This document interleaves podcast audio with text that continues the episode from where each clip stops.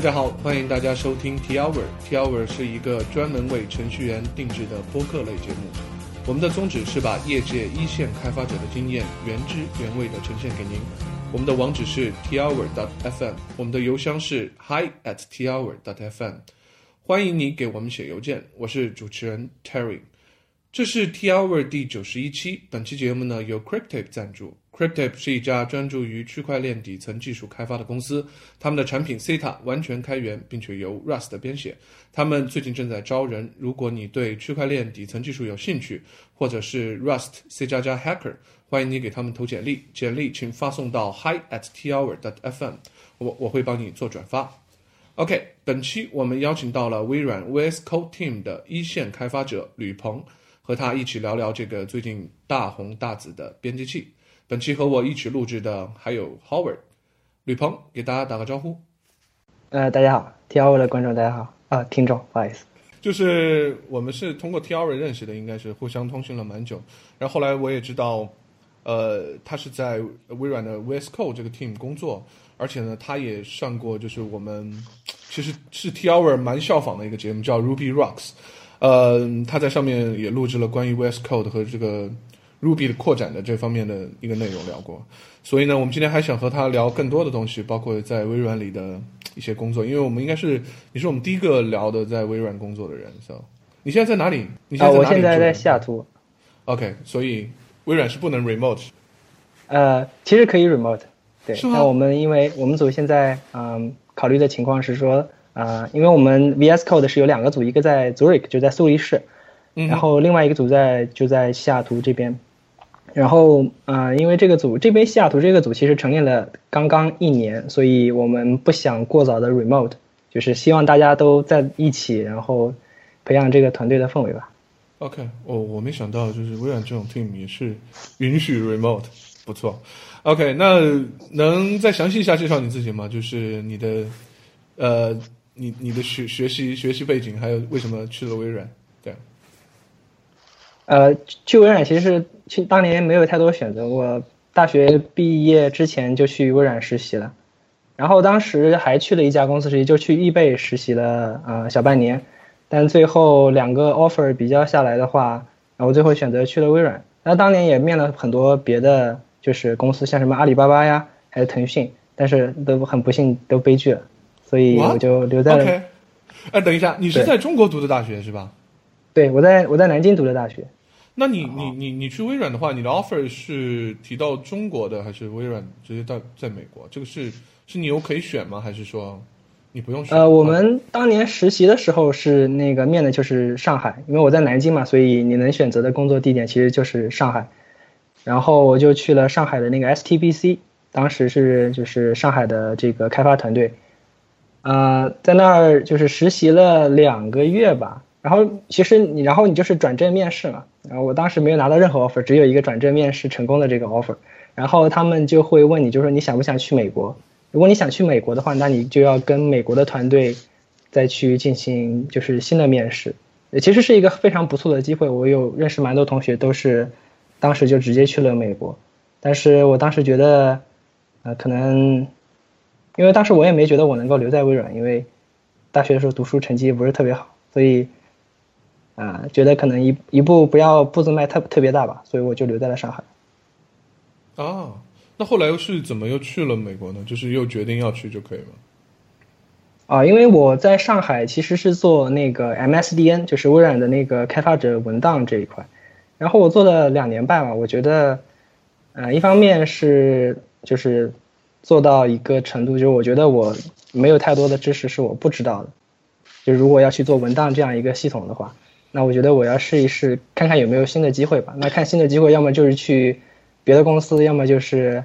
嗯去美国。但是当时的情况，因为当时我正好跟我女朋友刚好当时女朋友打算结婚，但结婚的话可能就要考虑到那我要在哪里就是安定下来，对吧？在上海当时出了一个政策，就是说你如果在上海。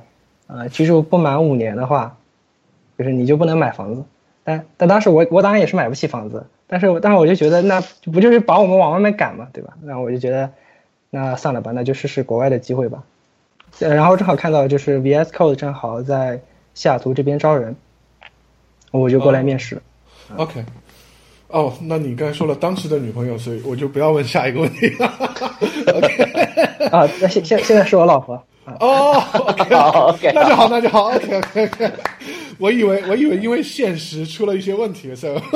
这不是我们节目想去挖掘的。对 OK，那我我把你你刚说到这个美国。嗯哦，那太好了，就完美结局，so perfect。呃，你刚才说到这一点，我很有很有兴趣。我不知道你这段经历，就是你在呃 MSDN 工作了这么久，因为我们大家其实都知道，微软的文档可以说是在业界非常出名的，就是做的非常好的。呃，其实我我我估计大家也不太知道，就是微软是怎么做文档的。你说，既然你们在上海是有一个 team 去做这个事情，能不能简单介绍一下你们是怎么把 MSDN 做这么好的？呃，就是说 MSDN 其实它的历史其实已经非常长了。你知道最开始的时候都是，比如说大家那个有通过文，就是那个 CD，你知道吧？是 VCD 还是 DVD？就是发给到大家，不是一个网站的形式。对，就是你购买 Visual Studio，啊、你发现里面有张光盘，光盘里面有文档，那最开始都是以这样的形式。后来呢是做成了这个网站，然后这个网站最开始其实也是在美国，就是微软总部在进行维护。刚好是我进微软的那一年，那整个团那个把整个项目都正好放到了上海，然后我们就在上海开始去接手维护，就当时最开始就是维护这个 MSDN，那后来又做了一个新的网站，叫做 Microsoft Docs，就是微软的新的一个网站。那 MSDN 本身是比较复杂的，因为它里面的文档的存储方式是 XML。你你其实你很难想象，对吧？那你想现在大家写文档，大家都可能都是写 Markdown，对吧？对或者是写 Restructured Text，但是在微软内部其实不是这样子，大家写的是 XML，但当然不是直接对着 XML 写，那个太傻了。那大家就会做了非常多不同的工具去编辑 XML，那整个一套的流程就会有从大家怎么写，大家最开始都是在一个桌面软件上去编写 XML 软件，呃 X X XML 文件。那写完之后，那就会对它进行一个打包，同时呢会对把打包好的 XM XML 文件发给 vendor 团队，就是那些专门做翻译的团队。大家看到 MSDN 上面会有支持一百多种语言，其实就是这么操作的。它很多不是最开始都不是通过机器去翻译的，那就是通过花钱让外面的 vendor 公司过来帮忙翻译好了之后，因为是 XML 一条一条的、一条一条的这个 entry，然后把它填进去，拿回来一个新的 XML，再把这个 XML build 成 HTML，然后发布出去。整个的流程其实还比较的复杂。OK，那我们最开始 team 有多多多少人啊？这个 team 呃，我在上海的时候，我们这个团队，嗯，有有将近一百个人吧，八十个人。OK，这么多人就是我全新的在在在做文档这个工作是吧？哎，这个文档是主要是翻译还是写新的文档啊？呃，其实我们更重要的是在于做这个就是 tooling 这一块，因为写文档的人他们都在美国，他们都是就是在美国工作的老爷爷老奶奶们，他们比较会 比较会写英文，然后就是英文文档就是由英文的这个 native speaker 他们来专门的写这些技术文档，然后别的语言的那就是找人来翻译的。那我们的要做的事情就是做工具，就比如说最开始大家都是在使用呃。有一部分人是使用一家日本公司的 XML 编辑器，叫 XMeta，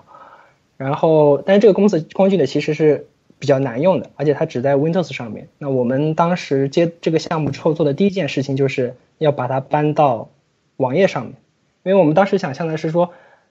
还在写桌面上写 XML 实在是太不方便了。那我们就后来就做成一个，就整个的编辑工具其实都是在网页上面。呃我们就做了，我们就用 Angular 做了一个 online 的 XML 以及 Markdown 编辑器，然后这个哦里面的那个编辑这一块区域的用的其实就是 Monaco。当时外面的世界大家都不知道 Monaco Editor，但是其实我们已经在使用了。但不过我当时也不知道 Monaco Editor 是哪个团队做的。我我的另外一个同事告诉我，哦，我们现在在用 Monaco，我说哦 OK 没问题。有时候遇到了 bug，我就会写邮件去喷说你这个 Monaco 做的也太烂了吧，这这个也不支持，那个也不支持，年少无知吧。OK，年少无知就认识了大神是吧？对，而然后当时 L Gamma 其实还给我们做过一次演讲，因为 Monaco 从一开始，可能最开始几天的时候，个把月是用 JavaScript，但是后来 Monaco 换成了直接就换成了 TypeScript，就是说相当于跟 TypeScript 这个团队从一开始就建立了合作。也就是 TypeScript 的非常早期的这个使用者。那他给我们做了一个演讲，其实就是在讲 Monaco 是从 JS 转到 TypeScript 有哪些的好处。那当时那个演讲你是一个 remote 的一个 conference 嘛，内部的 conference。当时我就我我也没我也没有好好听，我当时觉得这个人就是想给我们安利 TypeScript。我当时非常不喜欢 TypeScript，所以我就没怎么好好听。OK，呃，Howard，你你你你知道这个 Monaco 谁写的吗？我你之前说提过一下，是说什么 Gang of Four 那个人是吧？但我对对但其实我对那那批人我没什么深度去去研究他们。哇，你没看设计模式吗？没看我一直一直？我一直挺反那种设计模式跟 OOP 这种东西，我还是比较韩式编程那哦，哦好吧 呃设计过来的。OK，那那那在我心目中简直就是是大神了，是吧？那呃，OK，那你呃，我呃说回来，就是这个，所以为什么他设计模式搞一搞，跑去搞蒙老考这个东西啊？设计模式呢，其实是 Eric 他在他的博士毕业论文的一部分。啊比如说，他最开始是嗯就在读书，后来后来他写了，因为这个 Game of Four 对吧，写了这个设计模式。我我具体我也不知道他什么时候因此而非常出名，但是他写完之后，他其实是啊、加入了一家一家像是研究院一样的公司。那这这样的这家公司呢，最开始也没有多少人，他其实就是在里面继续做一些软件这方面的这个研究。后来这家公司被那个 IBM 收购，收购完了之后呢，他就遇到了他我们 VS Code Team 现在的一些其他的成员，他们当时在做嗯 Eclipse，同时呢，就加入这个团队之后，Eric 也参与了一些，比如说 Eclipse Eclipse 上面的那个 Java Tools 的一些开发工作和设计工作。啊然后到二零一一年的时候，Eric 离开了 IBM，然后其实是被是被我们挖过来的，然后挖到了其实呃挖到了微软，但还是在苏黎世呃这个城市，就是苏苏黎世的那个办公室，啊、同时他当时的一些团队的成员也就加入了微软，然后开始做 Monaco Editor。对我我记得是不是 Java Java 社区他也做过很很知名的东西，是什么？好像是个底层的什么？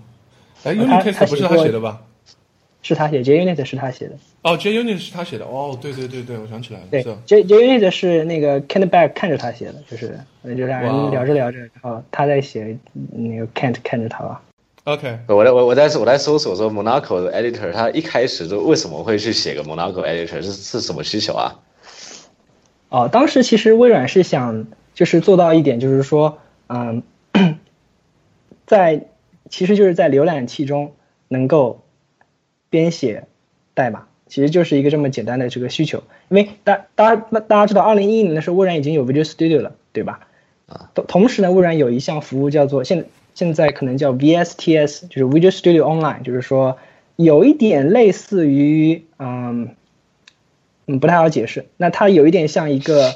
GitHub 或者和 Jira 的一个集成，你能在上面管理你的项目，你能在上面托管你的代码。那当时是说我们想做一个整个公司都能够用的一个这样一个编辑器。那你看现在，比如如果你在 OneNote 里面，就是呃不是 OneNote，OneDrive 里面，OneDrive 的 online 版本，你打开文件的话，其实那个编辑器就是 Monaco Editor，还有 Visual Studio Online 里面也是。Edge 上面现在很多的部件也都是用的这个 Monaco Editor，这个是最开始的初衷。OK，一个在浏览器里面，啊，是针对内部的一个工具，还是说这个东西我们就是要之后开放出给开发成一个产品给大家用的？像谷歌内部好像也是最开始的时候就是。嗯，就是最开始的时候啊其实是一个内部的这样一个软件，但是我们一三年开始，就是我们做那个 MSDN 开始，呃，就是接触 Monaco 的时候，当时其实 Monaco 已经是本身是开源的，就是说是 open source 的，但是呢，当时微软没有一个很好的渠道说，哦，微软有一些开源的产品，那外面的人以怎样一个方式能够去使用这些开源产品，当时是没有一个这样的一个很好的方式，所以当时只是说我们知道 Monaco 是一直是 open source，但外面的世界可能只能听到一些零言碎语吧，就听着哦，Eric Gamma 加入了微软，开始在做 Monaco Editor，That's it，就是你你就只能够了解到这么多信息。啊，对 OK 对对，就微软好像这也是这几年突然开源就更重视了。那之前的话就觉得说，好，你搞一些东西丢上去，然后但都没有去，没有真的去呃培养这个社区什么之类。但 VS Code 的话，培养社区做的特别好，VS Code 跟 TypeScript 这两个跟社区走的特别近。对，这这个是不是和新新 CEO 上任是不是有点关系？我觉得最近开源发力特别猛，微软，你怎么看？嗯，我我觉得我觉得确实是这样子。你想，我在一二年实习的时候，当时还是老的 CEO。那老的 CEO 也有老的 CEO 好，老的 CEO 给我们发手机发那个 Surface Book，但是新的 CEO 什 什么都不发。OK，哎，你以但是呢，在你以前进微软的时候是用 Microsoft 的呃软件吗？要和电脑这样？啊，我我我在那个一二年实习的时候，就是我我刚才也讲过，就是我先是在微软实习了两个月，后来我去易贝也实习了。我在易贝易贝的实习的这个项目是，我是当一个 Unix SA。啊，OK，所以所以你了解到我的背景是这样子的，OK OK，所以你你你进去以后换成了 Windows 吗？对我我在就是在去微软，我知道微软一直知道微软是一家不错的公司，但是呢，你当时的社会的就是网络上的环境呢，也是就是对微软的这个呃技术呢，还是一个比较敌对的这个状态。但我我知道微软是一个嗯。就是技术底蕴是比较不错的公司，我也没觉得我能够去，但他们给了我这样的机会，我觉得那就要去试一试。然后去的第一天，啊，大家一直说，我以前一直用 Vim，因为我觉得用 Vim 很快。然后微软都是有 Visual Studio 这样的 IDE，对吧？看听起来就像就非常的可怕，嗯哼，Monster，对吧？你会有这种感觉。但是我当我打开那台，啊，二零一二年的那个乳屏非常高的那台机器，用 Visual Studio 打开一个文件，哇，简直像 Notepad 一样，迅速就打开了。OK，然后我当时我当时就被震撼了，对的。OK，我觉得 ID 都能这么快的话，我还用什么？我还要什么自行车呢？用什么 Vim？你还要什么自行车？OK，Visual Studio，对我 Visual Studio 好像我听很多人说是这个宇宙上最好的 ID，但是。说真的，我也没有机会用。这 Howard，你有机会用过 Visual Studio 吗？我也还没有机会。我我最近才开始写比较多 C 加加，然后我 C 加加换了三个 ID，到现在都还是很痛苦。我从呃那个 IntelliJ 的的 C Line，然后换到了其中中间是一个，好像 Xcode 也试了一下，然后最后用了 Eclipse，就开发那个 Bitcoin 的代码嘛，啊，特别蛋疼，特别蛋疼，都很慢，什么东西都特别慢。所以我一直可能有机会的话试一下 Visual Studio 试试看。对，但我是有我是有听说过说，其他的 IDE 比起 Visual Studio，就像坦克跟对比那种航空母舰这样子了。对对，所以我我是听说，因为你没有机会用 Windows 的话，你你你在那个世界里最好的是这个呃 IntelliJ 的东西。像你说，居然你觉得 C 链不行，呃，我我想象中应该是挺好的。所以如果你有 Windows 的话，那肯定是用 Visual Studio。所以。大家应该 take a try。如果我如果我要玩一下做游戏的话，我肯定也会用 Visual Studio，但是我一直没有。我现在像 Visual Studio 好像有一个有一个 port port 到 Mac 上面，但是我上次下载我就很高兴，哎，可以用 Visual Studio 在 Mac 上面哦。那个那个不行，然后是好像下下来了就 C Sharp，就。对，它是包包装了一下那个叫好像叫 Charming 啊什么那那一个平台，它不是真正的。那个，这个我觉得彭旅可能介绍会更好一些。就是那个 Visual Studio for Mac 是是是是什么样一个东西？对，就是改改名部门嘛，就是它其实跟 Visual Studio 半毛钱关系都没有，是吧？OK，所以其实微软收购了。你说 OK，就是微软是当时收购了，应该我不知道是不是应该叫 Xamarin，但我我们我是这么发音的。哦，Xamarin，就是对对，我应该发错了是。就是就是 Miguel 他们做的这套 Mono 的项目和 Mono 基于 Mono 这套 IDE，然后它本来就是多在 Visual 在 Mac 在 Mac 和 Linux 平台上都是有的，但是在 Visual 在 Windows 上面呢，他们就不想再做一个 IDE，所以在 Windows 平台上他们做的是 Visual Studio 的一个插件。那么被微软收购之后，你想你们在 Mac 上有这么这么一个 IDE，那那就叫 Visual Studio 吧。就是这么来的，所以它代码之间又没有多少共享的这个东西，但以后肯定会有。哦，以后肯定会有。你是在暗示会有一个完全 native 的 Mac 的 Visual Studio 吗？我的意思是说，他们的就是虽然 UI 层面的代码你肯定是没法共享的，虽然他们一直想共享，但是，嗯，呃，如果用 Xamarin 的，当然也是可以共享的，但是他们应该不会这么做。但是像底层的，比如说，嗯，大家都是基于 Roslyn 对吧？那，那。就是很多的，嗯，model 类的或者是一些 toolchain 的话，其实是可以共享的。那同样的，像像很多 Visual Studio 现在的功能都是能够在 Visual VS Code 里面使用，那也是基于这样的这个就是分享的这个机制。嗯，OK，那你你是不是从一个 Unix hacker，包括用 Unix 类 Unix 系统用 Vim，然后现在是不是已经完全成了一个微软党？哈哈哈对，其实也没有，其实用 Windows 还是比较还是比较痛苦的。啊？为什么？对我我其实在上海的时候，我也尝试过在那个 Windows 上面装上 Ubuntu 呀，然后就或装别的 Linux 版本去，因为嗯，首先那个 Windows 上面的那个 Terminal 实在是太难用了。啊，对，是比较。就相比于 Mac 或者 Linux 的 Terminal，Windows 上面的 Terminal 格外的难用。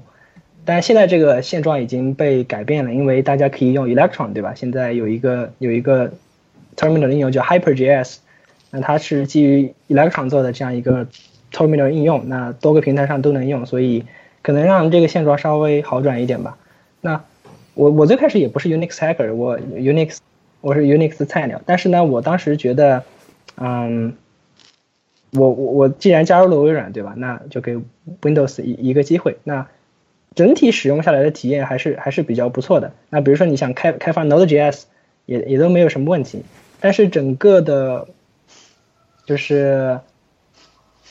我我相信你你们在就是写 Ruby 或者写别的语言，你们会很经常会使用 Terminal 去使用各种脚本啊，去操作各种东西，对吧？但这一点在 Windows 上面，当时的其实其实不是特别好的，因为我当时也想在 Windows 上写 Ruby，但是你知道在 Windows 上写 Ruby，我 Ruby China 那个有一个文档上面就建议不要这么做，我我对，我这个其实我一直是我个人是提反对意见的，因为。我觉得越这么去推荐别人用的话，Windows 的这个平台就越起不来。因为我我知道在 Ruby 和 Rails 本身来讲，他们是觉得，呃，如果你不兼容 Windows 就是 bug，一定要兼容。呃，所以其实你只用 Ruby 和 Rails 是没问题的。但最大的问题就是第三方的一些库，他们基本上是完全不考虑 Windows 的兼容，就是 他甚至会在代码里就直接 call 一些 Linux 的一些 shell，所以那那肯定。肯定就用不了，很多时候你用的一些库也用不了，所以就搞得在 Windows 上面开发比较痛苦。对，我是这么看的。但我是希望 Windows 上能支持好的，是吧？不过现在好像是好很多了。像我们团队是现在有开发一些 Node.js 的前端项目嘛？呃，像有个小伙伴他就直接在 Windows 上面开发，他用那个 Ubuntu 那个 Subsystem，Linux Subsystem。啊，所以不一样啊！你不能这么 Subsystem，那就已经是 Linux 了。呃，对啊，所以所以所以，其实就是我意思就是说，呃，现在你用 Mac 或用 Windows，其实好像都可以吧？就也不是说大家说这么严重一样，好像是一个呃河水不犯井水这样子，你完完全无法跨跨过去，现在好像都差不多了，都可以用了。对，因为 Windows 用另外一个方法解决了这个问题，这 Subsystem。啊，希望他们能一直做下去。但像现在，其实我个人对苹果的生态圈会觉得比较感觉比较失望一点，所以我也会觉得啊，对吧？所以我就觉得，哎，我也许什么时候再再试一下 Windows，再试一下 Windows。就尤其这几年真的是变了很多啦。就我现在已经开始用很多，就我个人嘛，就用了什么 VS Code，什么都觉得，哎，真的是挺好用的。所以我也是希望说，哎，得多苹果多一个竞争对手，而不是说百分之九十开发者都用 Mac，然后就只只能用 Mac 这样子。OK 应该是应该是对对整个开发者生态会更好的一个，就微软能能把这个生态圈做得更好的话。OK，吕鹏，那你有用那个 Linux Subsystem 吗？这个也是一个比较新的东西，给大家介绍一下。我我用 Mac。哦，你用 Mac？哈哈哈。啊，不好意思，在微软里 用 Mac 没有问题吗？对，没有问题。我啊，我我不知道有没有问题，可能以前有问题吧。但是现在由于大家都在用 Mac，那可能就。就罚不得众嘛，所以你们团队里用用 Mac 的百分比多少呀？可能可能超过百分之五十吧。超过百分之五十，但也超过百分之九十这样吧。如果这个普通的做 Rails Conference 的话，应该是百分之九十五都是用 Mac 吧？对，像我们每个人都有一台 Mac 啊，但不是每个人都有一台 Windows，就又用又用一台 PC，所以嗯，但是我知道 Eric 他用他他是用 Windows 的。OK，OK。OK，cool，哇，微软这么开放，居然让里面的人可以。现在真的是很不一样了，跟跟以前那种对微软的印象，我觉得都是要慢慢改改改观了。对我，我记得三年前的时候，就是我当时尝试想想在那个就是我的电脑上面，我我不想用是比如说 Ubi 啊，或者是虚拟机的方式来装那个那个 Ubuntu，对吧？我想，那我就让这台我的 Linux 完全的装在这个我的这个 PC 上面，那该有多好？但是问题在于，就是说你一旦这么做了，你就没有办法连到 CopNet，就是你的网络就会出现问题。就是微软的 IT 它其实并没有考虑到说会有居然会有人使用 Linux 或者是使用 Mac。三年前的时候，这是一个不是特别容易想象的事情，所以整个的体验做得非常的不好。但现在呢，已经很不错了。现在我们甚至有一个呃内部的一个网网网站，这个网站上面就专门告诉你，如果你用 Mac 的话，你该怎样去配置你的这个系统。所以，嗯，还不错。OK，it's pretty good。呃，那你 OK，我们继续讲你的故事。OK，然后就是你呃，你在这边待了两年多，然后你去了美国，是吧？哎，我想问一个问题，因为你，呃，你是在国内读的大学，然后其实可能在在在上海工作的话，大部分也是讲中文。那个时候，呃，你是怎么快速的就学了英文？可以说是你英文本来就很好，还是说你怎么怎么恶补了一下，然后就可以在那边去工作了？有遇到什么问题吗？可能可能是因为那个最后一年老师跟印度人开会吧。呃，有点种族歧视，不好意思，不好意思。那。那但我当时确实是那一年跟印度人开了很多会，就是我们做，因为我们做 MSDN，那做 MSDN 的话，整个的运维团队在印度，这这个很很就是就微软的现在的策略可能就是这样子，就是那可能一部分的开发工作对吧，分到全世界别的地方去，运维团队放在了印度，可能是基于那个成本的考虑，所以那年的话，我几乎每天都要。会有那么十五分钟，就是参加一个会议，然后这个会议呢，大家必须得讲英文。那我，但是我主要我觉得那一年的这个锻炼其实没有什么作用，因为我大部分时间都是在听，我也不用讲了。老板问这个项目你做完了吗？呃，yes，对吧？那没做完，那你就告诉老板你还需要多少个小时。我偶尔的话会跟需要跟那个就是，嗯，就是讲英文的这个 PM 可能会聊。但我我自己觉得，当那一年的其实锻炼不大，因为我记得有一次我们就是线上出现了问题，那我们就直接进入了一个电话会议。那电话会议里面都是各种，就所有都是因为他们大家都是讲英文的，但我我自己觉得我当时的表现不是特别好，对，但对，但就是到面试的时候，我觉得已经太晚了，那就只能就是硬着头皮上啊。OK，那你所以所以真的提升了，还是去了美国之后才开始有比较好的口语提升，是吧？对，就是反正讲大家都能听懂，对，这个还蛮就已经很不错了。OK，那现在你待了多久了？现在？呃，我在美国待了呃一年吧。待了一年，那也不久啊。那也还算不久。各位，那给介绍一下，就是在美国做做软件是什么体验？和中国有什么区别呢？我我我只能就是大概讲一下，就是在下图做软件是什么样的体验，因为毕竟下图跟硅谷的差差别还是非常大的。是吗？OK，那简单介绍一下。对，就是这边这边就是下图这边的，就是程序员们有一个最典型的特点，就是早上去公司呢也不会特别早，然后到四五点的时候大家就去赶，为为了避免在那个就是路上堵着，呢可能走的也会。稍微的早一点，然后到周末的话，大家就去骑车去滑雪，就是，嗯嗯，没，我不是经常见到有加班的现象，至少在，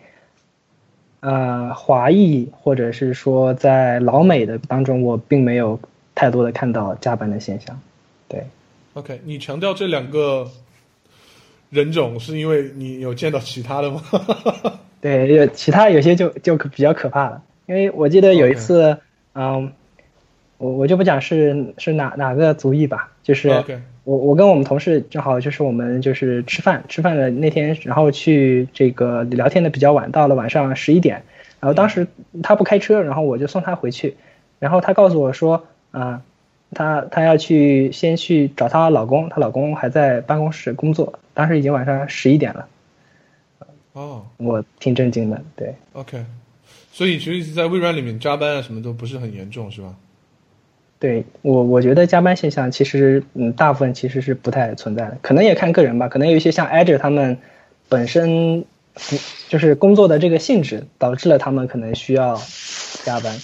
呃，常常会听到说，呃，硅谷的华裔工程师跟硅谷的像印度裔的工程师，同样都是移民，但他们工作方式、思维模式都不太一样，然后导致于说，我们可能会有一些刻板印象，认为说，哎，说印度裔的过去好像更水土，更符合他们的水土样子，然后他们就是在升官或者是在政界或者是在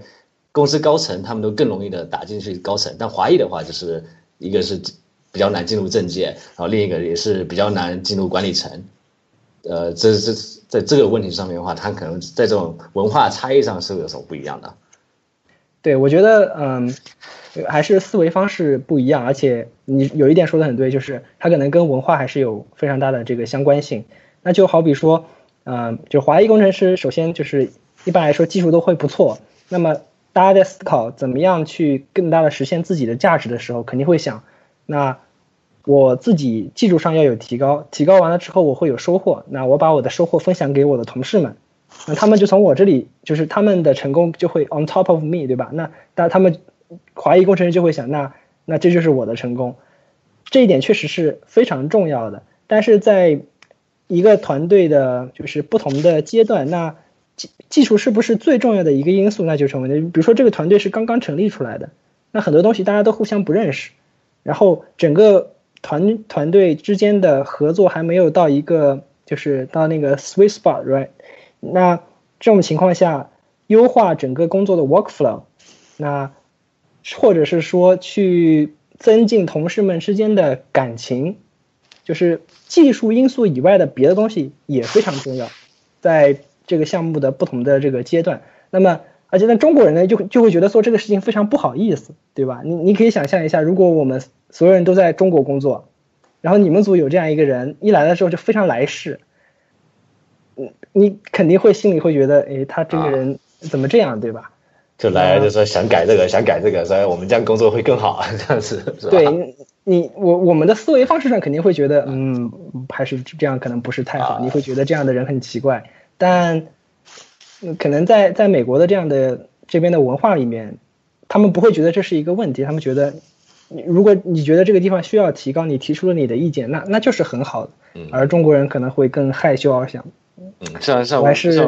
我这样听你讲啊，就是说呃，觉得不好意思，这不好意思这个词，感觉是非常东亚的这种，可能日本啊、韩国、中国会有这种不好意思这个词，但美国的话，你想不到一个相对应词，然后可能在这种。大公司里面，他不会讲什么什么 proactive 啊，就是你自己要主动的去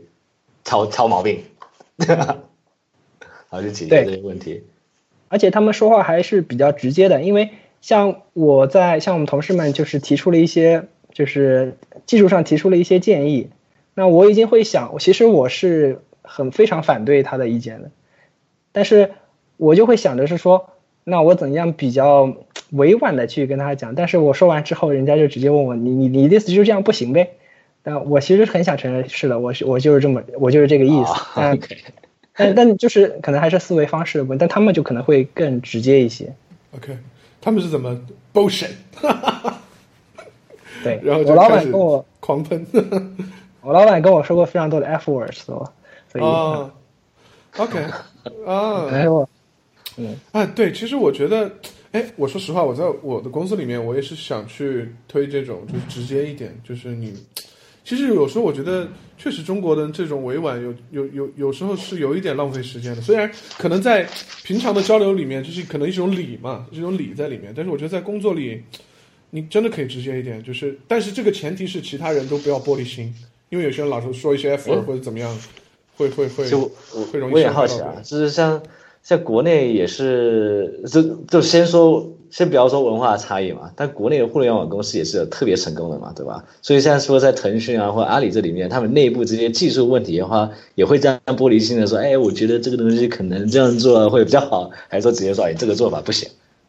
我，你你这个问题是问我们谁？我们都不在。啊，就问你们，我这问问可问。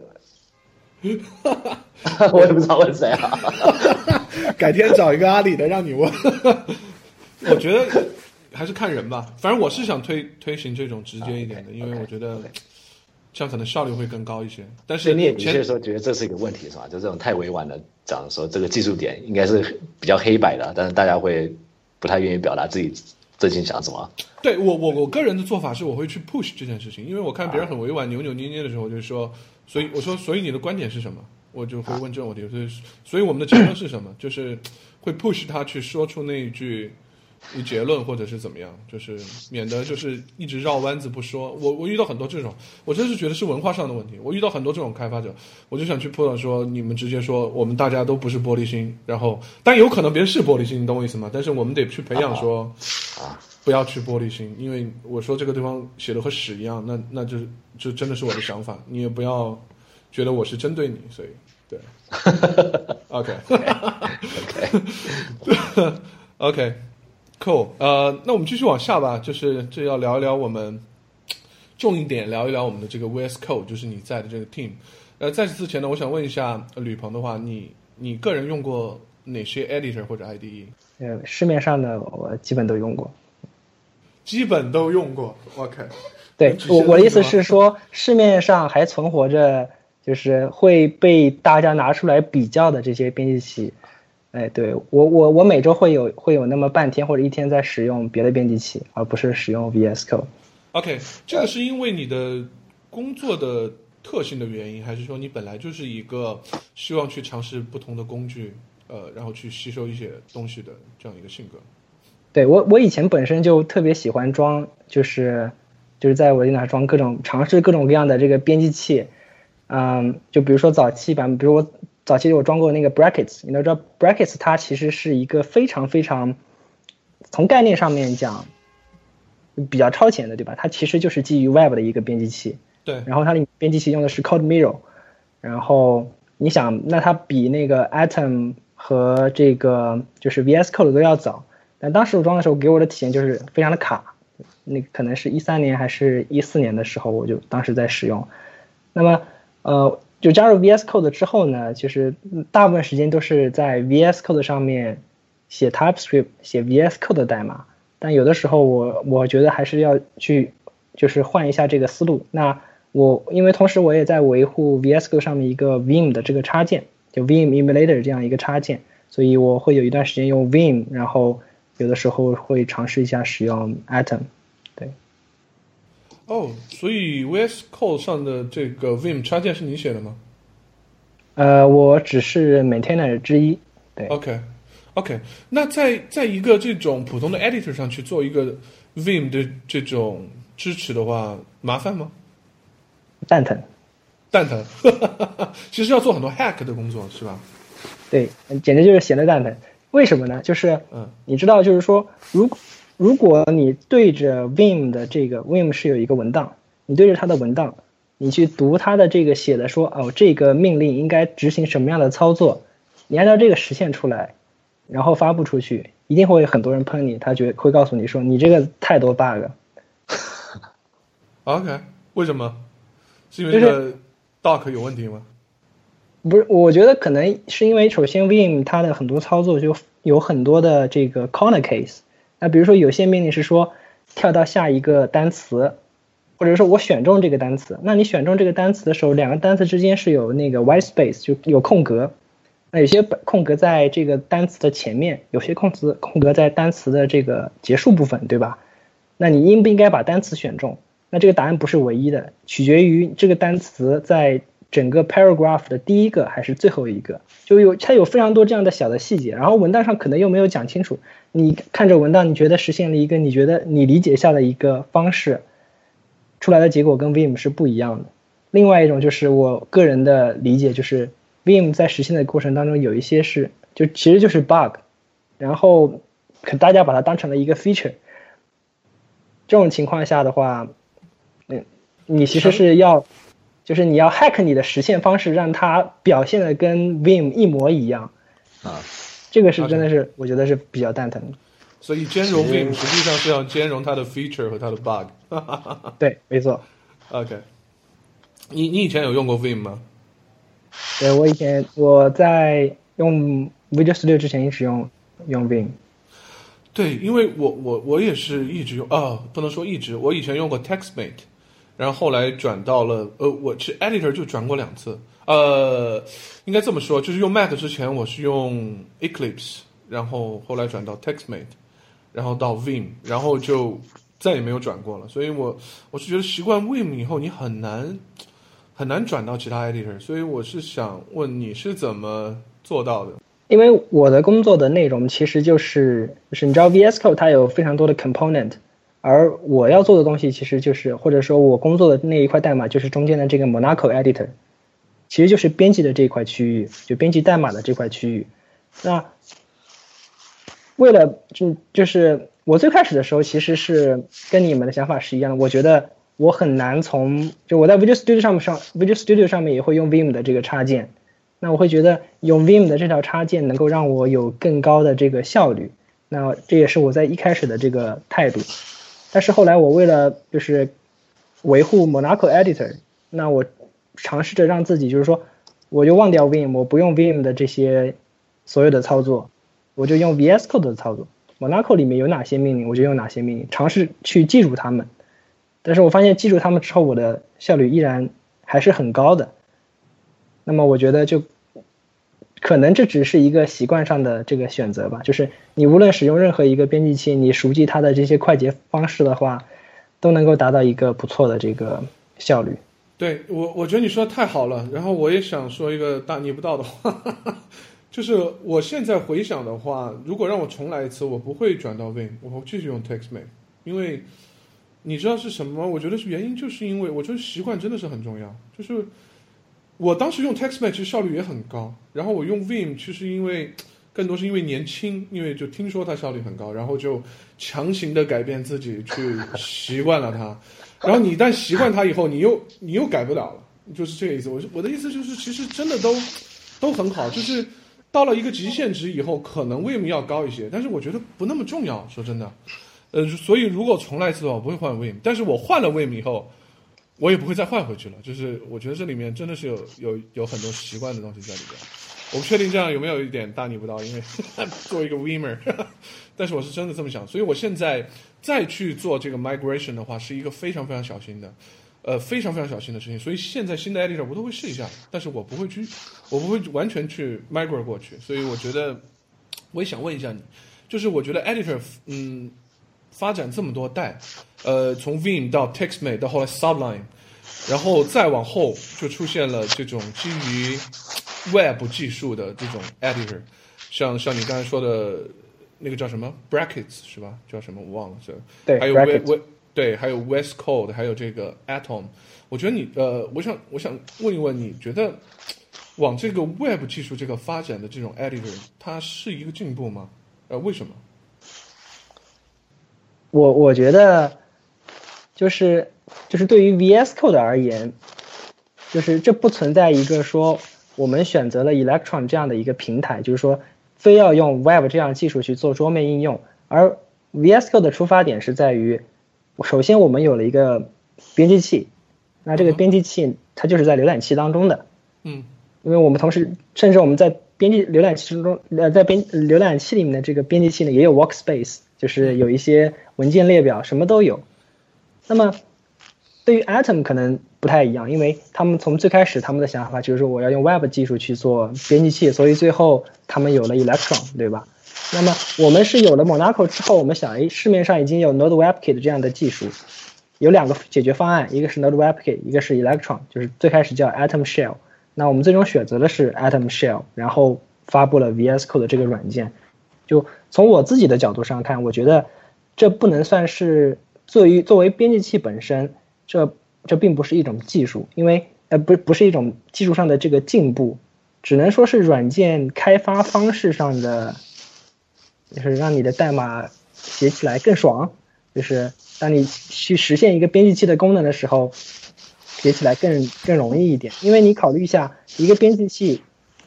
你去衡量一个编辑器。它好不好，其实就几个方面：它是否足够快，它搜到搜索是否很快，打开文件是否很快，它的语法高亮是否做的正确，它能能不能给你提高你的生产率？那其实就是 key binding，就是你的一些快捷键操作。再一个就是说，它跟你的项目的结合的程度好不好，对吧？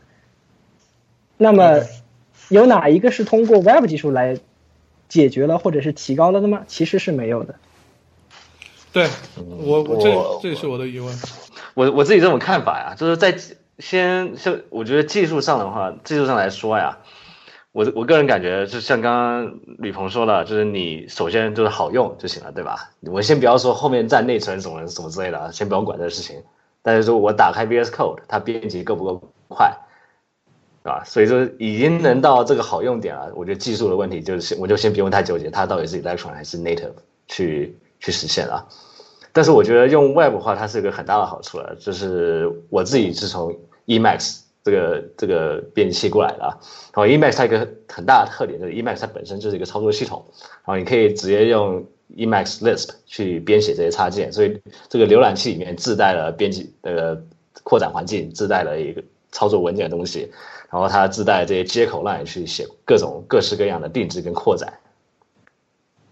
呃，所以就你的工具的话，它它本身的机制是可以让你打开来去去去去玩弄它了。那我觉得 Electron 它一个特点也是一样，就是它你在使用这个应用的时候。你也可以说，我去打开它，打开它的这个 debugger，然后在里面去看一下，说它怎么去运行它的代码，怎么运行的，然后去写一些我想要的插件。所以在至少在扩展上面的话，我觉得是一个有非常大的优势。所以你如果你以 Web 技术为一个平台，然后你要去发展这个社区跟它的第三方的这些插件什么，我觉得是一个非常非常好的一个选择。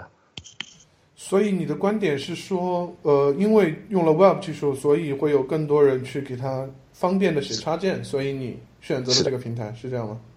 我觉得，就是如果你想要做一个开源平台的话，我觉得 Web 其实是非常适合的。就是像之前 Sublime 是用 Python，但然后 Eclipse 他们写插件是用 Java，这毕竟还是限制于这个这这这个语言的社区嘛。但 Web 技术的话，就感觉好像你任何不管你你的主要语言是什么，你总是会写一些 JavaScript，所以你你要做一些小的定制的话，都还是写出来的。OK，你是从这个角度去。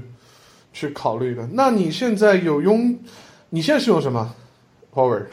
呃，我我之前其实跟你们也也有点像啊，说也是说，哎，听说 Emacs 很好用，然后它可以让你的编辑跟写代码写的比别人更好，之类的，所以就花了很多时间在在定制我的 Emacs 开发环境，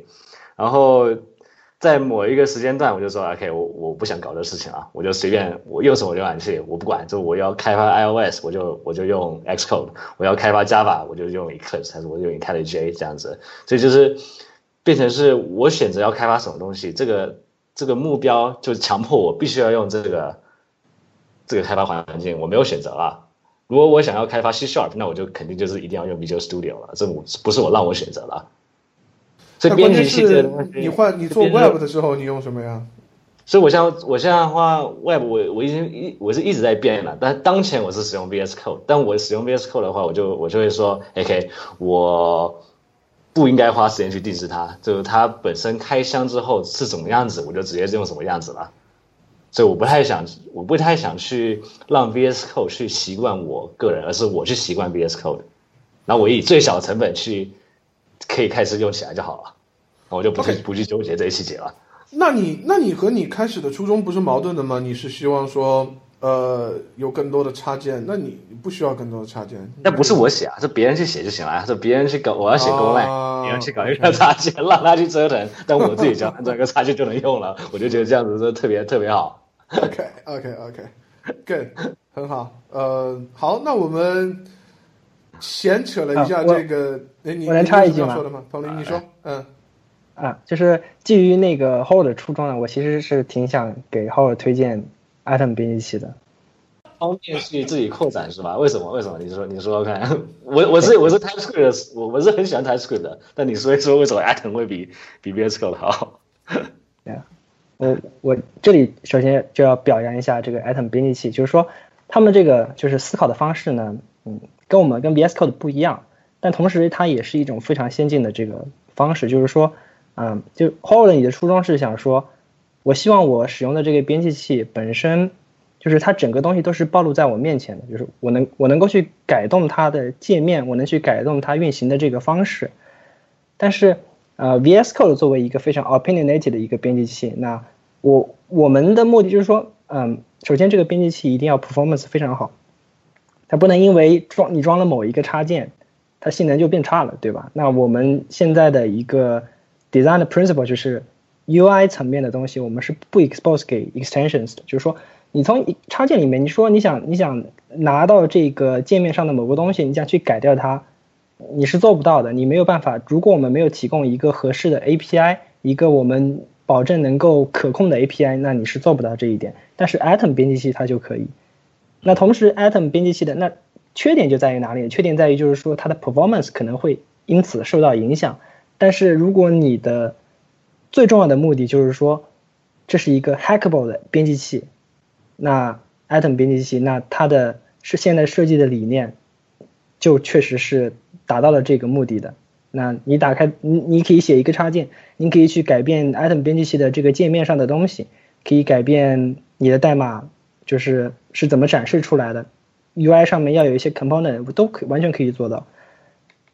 可能 item 编辑器更适合 Howard，但是 Howard 又想说，你希望是开箱即用，而且你不需要为了。那就有点矛盾。我我是我是这样子的，就我刚刚讲说这种开箱即可用这种东西，跟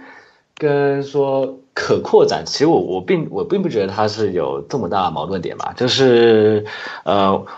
我我说这种可开发性质。我我更我可能更注重就是说，哎，这个社区它有什么需求，可以由社区去提供这些需求嘛？就比如说，哎，突然 Rust 突然火起来了，然后有人对 Rust 特别有特别有热情，他可以去开发一个 Rust Rust 插件，然后让 VS Code 这个这这个平台甚至生态圈更有更有用更有价值，对吧？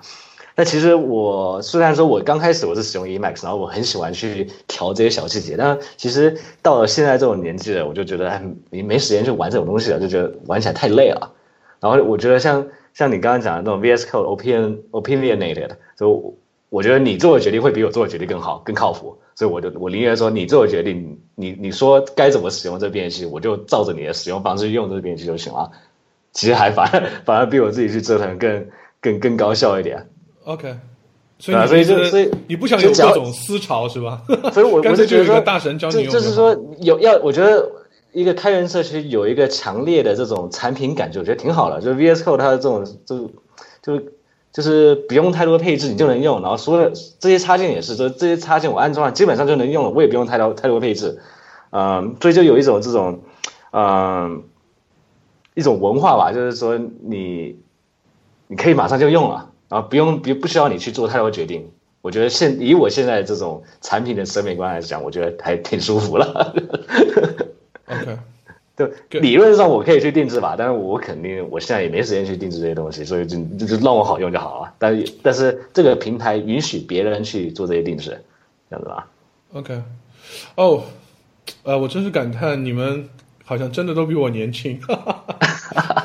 因为我以前我以前是一样的，我以前和吕鹏一模一样，就是所有这个市面上的 editor 我全部是用过的，就是。啊，我说的一些名字，可能那些都挂掉了。什么？我还记得有个叫 V 呃 Vimo 还是什么，就是它是一个 Mac 的这完全的把 Mac 的这个 UI 和 Vim 结合起来，它里面就像一个完全是个 native 的 Vim，用起来很舒服。然后外面又又把 TextMate 和 Vim 结合了一下，然后那个编辑好像都挂叫 Vico V I C O。所以我我那个时候是用过所有的 editor，我用过所有的 editor。然后有新的我就一直要折腾，这里面就不会去权衡什么利弊啊，到底怎么样，我就是要用新的。然后到现在我就总是会去权衡这种我到底得到了什么，这个值不值得，就会老是去想这种问题。所以我是觉得我有点老了。我我想我想问你一个问题啊，说你你说 Terry 现在就我觉得开发开发现在的开发模式我就分成两种，一种是编辑文本，然后另一种是 IDE 式这种。就有点像堆积木这种开发模式啊，就是哎，我直接点，然后他就给我一堆一堆方法，那我我我点这个东西，然后他又给我打展开这个东西，然后我再点这东西，他又展开这个东西，所以就是这种结构式的的编辑，对吧？编结构式编辑跟跟编辑文本这两种这两种呃呃流道流派，对吧？你觉得你是属于哪种流派？现在？OK，嗯嗯，是这样的，就是我以前用 Vim 的时候，我就特别。欣赏别人用那个 RubyMine 的时候，就是你点一下就到定义的地方去了，对吧？这种感觉特别好。然后后来我就想在 Vim 上去折腾这个东西，就用那个 tag 嘛，然后自动在那个所有的 gem 里面去刷新这个 tag，然后每次也可以做到说，我在一个定义里面直接跳到跳到那个定义的地方去。然后，呃，所以我每次都会花很多时间把这些折腾好。折腾好以后，我发现未来的一年以后，我我可能就用了一两次。嗯嗯，所以我后来觉得这个功能是听起来是进步，也很美，但是我发现我并不怎么用它，所以后来我就不折腾这个了。所以现在我的流派是你是你说的前面一种，就是纯粹的文本 editor，因为不是那种。对对对，OK，像我现在我会感觉我个人的那种呃编程模式，我就我现在写 Golang 写很多嘛，然后我会觉得说我现在编程模式就杠杠的是 IDE 形式的 IDE 驱动的这种编程模式，所以我觉得 VS Code 它比较有意思的就是它同时结合了像 VS，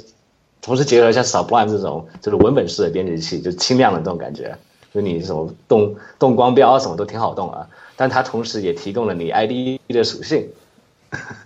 对这个问题，我要问一下，我我要问一下吕鹏，我觉得很有意思。VS Code 到底是一个 editor 还是一个 IDE？OK，、我我说一下我个人的理解，我觉得它是个 editor，但是我我也看过，就是 TypeScript 官方的现在下面那个视频是那个 Anders Hosberg 他一个演讲，他在里面介绍 VS Code 的时候，他说它是个 IDE。哦，我当时就混乱了，它到底是个什么？吕鹏能能介绍一下吗？嗯、我们对它定义是说，我们其实想做 something in between。我只要听着听着很想，你们很想打我，我知道。OK，但是是你说，首先呃，VS Code 确实，嗯，首先它它肯定是一个编辑器，对吧？但是为什么说我们是做 something in between 呢？因为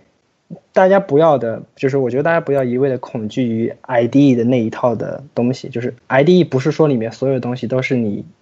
不应该接触的，就是里面所有东西都是不好的，其实并不是这样子。那我我就举一个非常简单的例子，就是一正常来说，一个 ID 里面都应该有调试的功能，然后把调试的功能做到你的就是工具上面去，对吧？那可能有些就是觉得，就是说我用编辑器就行了，我要调试的时候，我使用一个 command line 的这个 debugger 来做这个调试。那我其实对此的问题就在于，你为什么要这么做呢？如果你在你的编辑器里面，你就是能够通过很快速的命令，能够就 attach 到你运行的程序上面，你的所有的 call stack，你的所有 context 里面所的 variable，你能够在你的界面上显示出来，它和你在你的 terminal 里面能够就是以文本的形式看出来又有什么区别呢？而这样的方式明显是更快速的，那你为什么要把你的精力放在在茫茫的这个 text 当中找到你想要的这个信息呢？就是这一点而言，我我是觉得有一些功能其实是能够把它放在编辑器上面的。那另外一个就比如说 IntelliSense，像或者说你说呃你现在的编程方式有一点是 IDE 驱动，那我想象肯定是说，嗯、你在编写一段代码，然后你点你按你你写了一个点或者是 C 加加里面的一个就是一个破折号，然后所有的可以用的方法都展现出来了。我我自就我自己而言，我觉得这这是我工作的一个必须要的一个功能。为什么？因为如果我嗯不给我自动的提示的话，这意味着我就需要去看文档。那我的工作的方式就变成了，我需要实现一个功能，然后我我我我需要看到 OK，比如说这一个这个函这一个 object 这这个 object 上面有哪些函数，那我我怎么知道它有哪些方法是可以操作的？那我就必须去看文档，或者是写出来跑一遍，尝试一下看看这个行不行。那如果如果编辑器就能够给我提供这样的 intelligence，它告诉我说、呃、，intelligence 是微软的，这其实是一个微软的商标，我们叫 Autocomplete。你看到说哦，这个 object 上面有十个方法可以用，那你想，比如说一个 string，你想做 substring，对吧？然后你立刻就能看到有两个 substring 的方法，substr 和一个全拼的 substring，你能够看到这两个这个方法有什么区别？你你并不需要离开你的编辑器，你就能够了解到这个内容。同时，这也并不影响很多人说哦，你因为你一直用 IDE，那你永远记不住这些方法，其实是不会的。你可以想象说，你这一次使用了 substring，你下一次的时候，你立刻你就你就能够快速的打出这个 substring 的前几个词，然后编辑器就帮你给自动补全了，这对你效率上是是一种提高。所以这这就是 VS Code 现在想做到的这一点，就是把 IDE 里面真正真正能够对你的开发效率有有用的这个部分 放到编辑器里面。OK OK，对对对。呃，我我我觉得我们来我们来试着把把 Terry 安利，然后让他用上 VS Code，然后再我再我再我再补再补一刀啊，一步，然后我从从用从用户体验的角度来讲啊，就是刚刚刚刚刚刚吕鹏他说 something between 这个词，我觉得特别有意思啊。就是之前你会讲说 Vim 打开非常简洁，对吧？就是你打开之后就是只是我的代码，也没有任何其他东西。然后我用 Eclipse 打开我的一个点 Java 文件，我操！我的我的编我的代码可能只占了百分之三十的的 area，然后其他地方全部都各种花里胡哨，根本看不懂是什么东西。所以就是你用 IDE 的话，你就可以其实是会有 IDE 恐惧症的。我现在也会有，就打开一个 IDE，说一个是特别慢，然后一个特别多东西，我都不知道他们来干嘛，我也不知道说我要怎么样去编辑我我的这些我的东西。但像像那个 something in between 是就变成是说，哎，我打开这个文件，基本上我的界面还是干干净净的，我不会看到很多那种很吓人的这什么 各种我用不到的功能，所以它还是还是非常的这种呃专注在编辑上面，对吧？就它不会把我注注意力把它吸引到说其他这些什么功能，就不会把我吸引到什么呃什么内建的这些什么呃 Jira 啊还是什么之类的，我还我大部分注意力还是在编辑上面，但它提供我给我 ID 的各种好处。啊，而且我觉得，其实对于大部分人而言，其实大家对自己就是书写代码的工具的追求，其实都是 something in between。就是你当我们去做用户调研的时候，我去问用户，比如说我问问 Terry，Terry 告诉我说我不想要 IDE，但是其实 Terry 他不想要的其实不是说 IDE 本身，他其实可能是不想要说，嗯，那 IDE 有语法高亮。难道 Terry 不想要语法高亮吗？他他愿意对着他的 Vim，他的 Vim 难道是就是原装的 Vim，没有装过任何插件，没有任何配置，打开之后就全是一个颜色的文本吗？其实不是，对吧？我相信 Terry 的 Vim 里面一定有很多插件。那如果你既然你要在 Vim 上装这些插件，你其实是因为 Vim 本身这个编辑器不能够满足你的需求。比如说 Terry 尝试过说，嗯，能够自动跳转到 Ruby 的另外一个方法。那做完这个尝试之后，Terry 发现我并不需要这样的功能，因为我大部分时间都不用。那其实当 Terry 告诉我说我不想要 IDE 的时候，Terry 其实是想告诉我说，我不需要我的编辑器能够有这个 Go to Definition 的这个功能，因为 ID 你给我的这个 IDE 有这个功能，导致它的这个安装的文件多了一个 GB，所以我很讨厌 IDE，我就直接拒绝了。那有时候你去问用户的时候，你需要是要知道大家在告诉你什么，对吧？那，所以我我的想法就是说，当大家说我一定要一个编辑器的时候，那那就要以大家要注意一点，就是要不忘初心。如果你真的想要是一个非常快的一个编辑文本的工具的话，你你不要装插件。如果你装了插件，那你肯定要想一想你到底需要的是什么。OK，good，、非常好，谢谢你们的案例。而且而且我跟你说，我我这个问题其实我思考特别清楚。我我首先觉得。因为以前我是讨厌 IDE 的，后来我想清楚这个问题，呃，我觉得 IDE 就是进步，就没就毫无疑问的进步，就是因为它它有很多你 editor 做不到的事情，这个而且做得更好，这个是绝绝对的进步。而且以前所谓的 IDE 就是很慢的这个事情，我觉得现在已经变得非常好了。第一是我们的电脑已经。已经过过剩了，我觉得运算已经有点过剩了。其次就是在做优化的时候，很多 IDE 已经做的做的非常好了。我我我其他的我不了解，但是就就拿 IntelliJ 的就是 RubyMine 来说的话，我觉得非常快，打开打开文件也非常快，打开超大的文件也非常快，所以嗯都非常好，速度也已已经不是一个问题，而且它也有更多的更多的功能，像你说的，我可以在在编辑里面做 debugger，我还可以看到呃可以可视化的看到很多的东西，非常的方便。这个我都没有任何疑问，所以别人新人问我用什么的时候，我永远的推荐他们用这些更现代化的工具去享受这个时代的红利。然后我说一下 为什么我没转，就是就是因为我老了，你懂我意思吗？真的是因为我老了，我太熟那些各种命令行工具，我太熟里面的各种程序的 debugger 怎么在 terminal 里面去 debug，所以我看到那个 IDE 我会发怵。然后我用我用我我根本就不用 IDE 里面所有的功能，所以我一用 IDE，我其实就用了它的那个 editor，加上它的 definition 跳转，但是也可能一年就用两次，所以我想了半天，啊、还是 buy in 就感觉没不值得，所以我所所以我我我一直一直觉得你呃，这这个观点挺奇怪的。我我我分享一下，我像开发，像我我开发前端的话，我也不可能用那个 VS Code 里面自建的 debugger 嘛，太俗太太挫了。我我一定也是在 Chrome 里面去 debug。但是我觉得就是 VS Code，你只把它当做一个文本编辑器，我也觉得说这个东西已经比 Power Vim 好多条街了。所以我现在用 Vim 唯一的场景就是我在服务器上面没办法用 VS Code。对对对，那为什么呢？只当文本编辑就好呢？我觉得，因为因为我觉得，我觉得像，呃，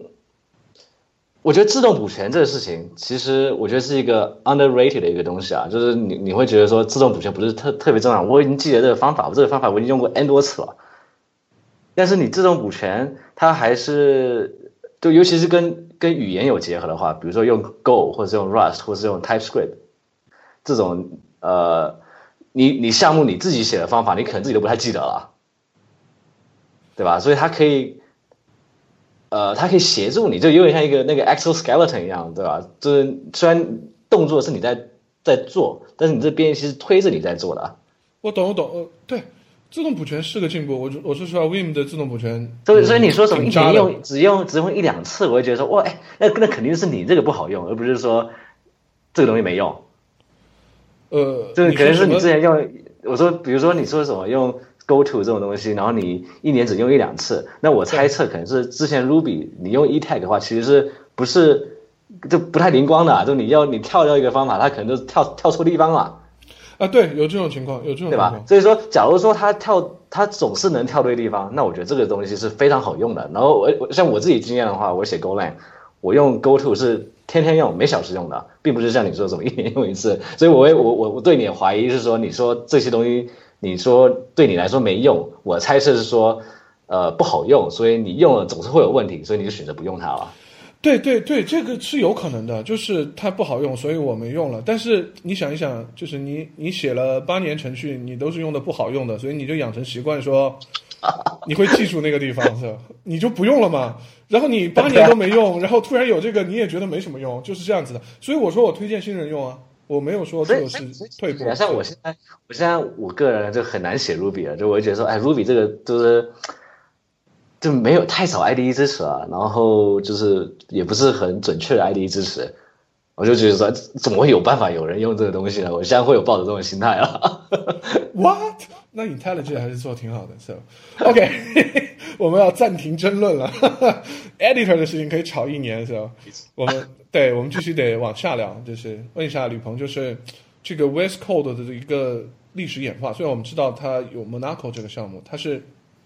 为什么会从 Monaco 怎么就变到 West Code 了？这里面有什么可以分享的吗？现在 VS Code 团队有多大？就是对微软来说，这是一个多大的投入啊？呃，我们开发团队，嗯，现在有有十七个人，对，有十七个人，OK OK，十个人在在 Zurich，十个人呃七个人在在嗯西雅图。当然，我们团队当然还是在继续招人的，但总体而言，可能人数上会控制在一直控制在二十人以内。OK OK OK，所以所以以当当光光算人头的话，肯定已已经比 Atom 啊或 Sublime 这种人都人多了十几十几倍了吧，对，Sub Sublime 就两个人嘛，对吧？所以这个赚的钱还比我们多。哇，Sublime 简直是个奇迹啊！我操！对，Sublime 啊，Sublime 太有钱了。对，Textman 也是个奇迹，那哥们儿就是钱挣多了，然后就不想开发了。Sublime 最搞笑的是，是 Atlassian 想想去收购 Sublime，结果被处决。对，因为别人不差钱了，是吧？只为理想工作是吧？对，Atlassian 想就担心 Sublime 作者生活的不够好，觉得说我我我们要收购你吧，给你给你四百万美金。坊间故事是这样子，是要四个四百万美金收购，但 Sublime 作者说，我一年就赚这么多，你为什么要收购我？对了。OK，OK，、那聊聊 Wesco，就是我刚才说的，啊，他是怎么从 Monaco 为什么就到 Wesco 了？对，其其实这个嗯还是比较简单，因为当我们做了一个基于浏览器的编辑器之后，当时我们在想的是，但当时我还没有加入这个团队，就据考证，他们的想法其实是说，那怎么样让这个产品？因为你想你在浏览器里面你已经有各种文本的处理，当时还没有 service worker，right？现在已经有 service worker，可能如果 service worker 能够提早五年的话，可能就不一定会有 VS Code 这样的 VS Code 的这个产品了，可能就一直是 Monaco。但是当时我们他们就会在想说，怎么样把这个产品能够就是以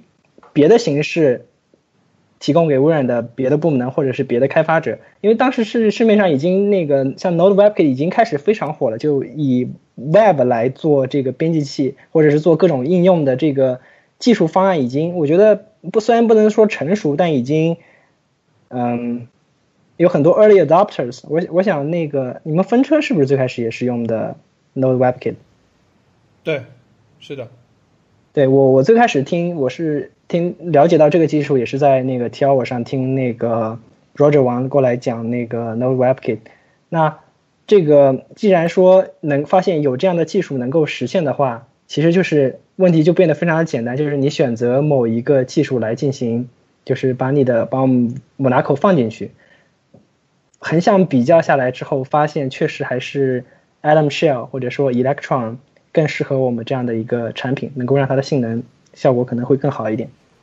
VS Code 感觉在在 Electron 应用里面算是比较好用的嘛，像我我也试试着刚刚试了一下那个 Hyper 点 Hyper 点 IS，然后发现它对 Unicode 的支持不是特别好。然后呃，然后之前用 Atom 的话，Atom 的安装包安装下来要三百兆，VS Code 安装下来好像才一百二十兆而已。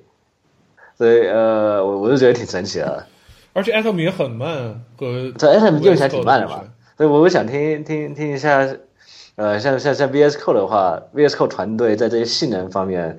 就是怎么测试，怎么像比如说你们怎么自食自食狗粮，有没有？就是自己的项目是用 VS Code 开发，然后在开发过程中发现说什么巨大的文件啊，什么之类的，巨大的项目，巨多的呃或巨多在项目里面不小心打开一个特别大的文件会怎么样？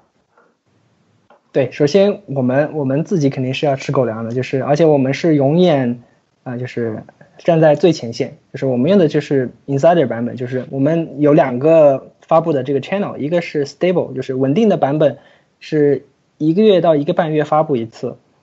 那么 Insider 版本就是测试版，就是每天都会发布，就每天大家我们代码写到 push 到 GitHub 上面都是开源的，到一天结束的时候，苏黎世的早上七点钟。我们会就是把最新的这个代码打包发布出去，然后我们现在可能活跃的 Insider 用户一天会有一万一万人左右，啊，挺多。同时也同时也包括我们自己。那如果你你搞坏了东西，那立刻就会知道。然后我们有一个好处，是因为我们有两个团队，就是在两个不同的时区。我们这边太阳下山了，或者我们睡觉了，那边苏黎世他们就。他们白天他们就开始干活，就会保证就是说，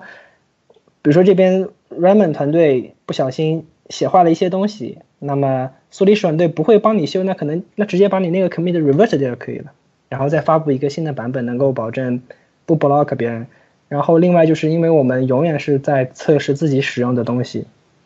能够保证就是代码可能质量更稳定一点吧。你刚刚说的 Insider 是每天是 nightly 是吗？每天发布的。版本没错，对啊，所以这一万个用户都是外部的用户，然后他们就每天都会更新一次。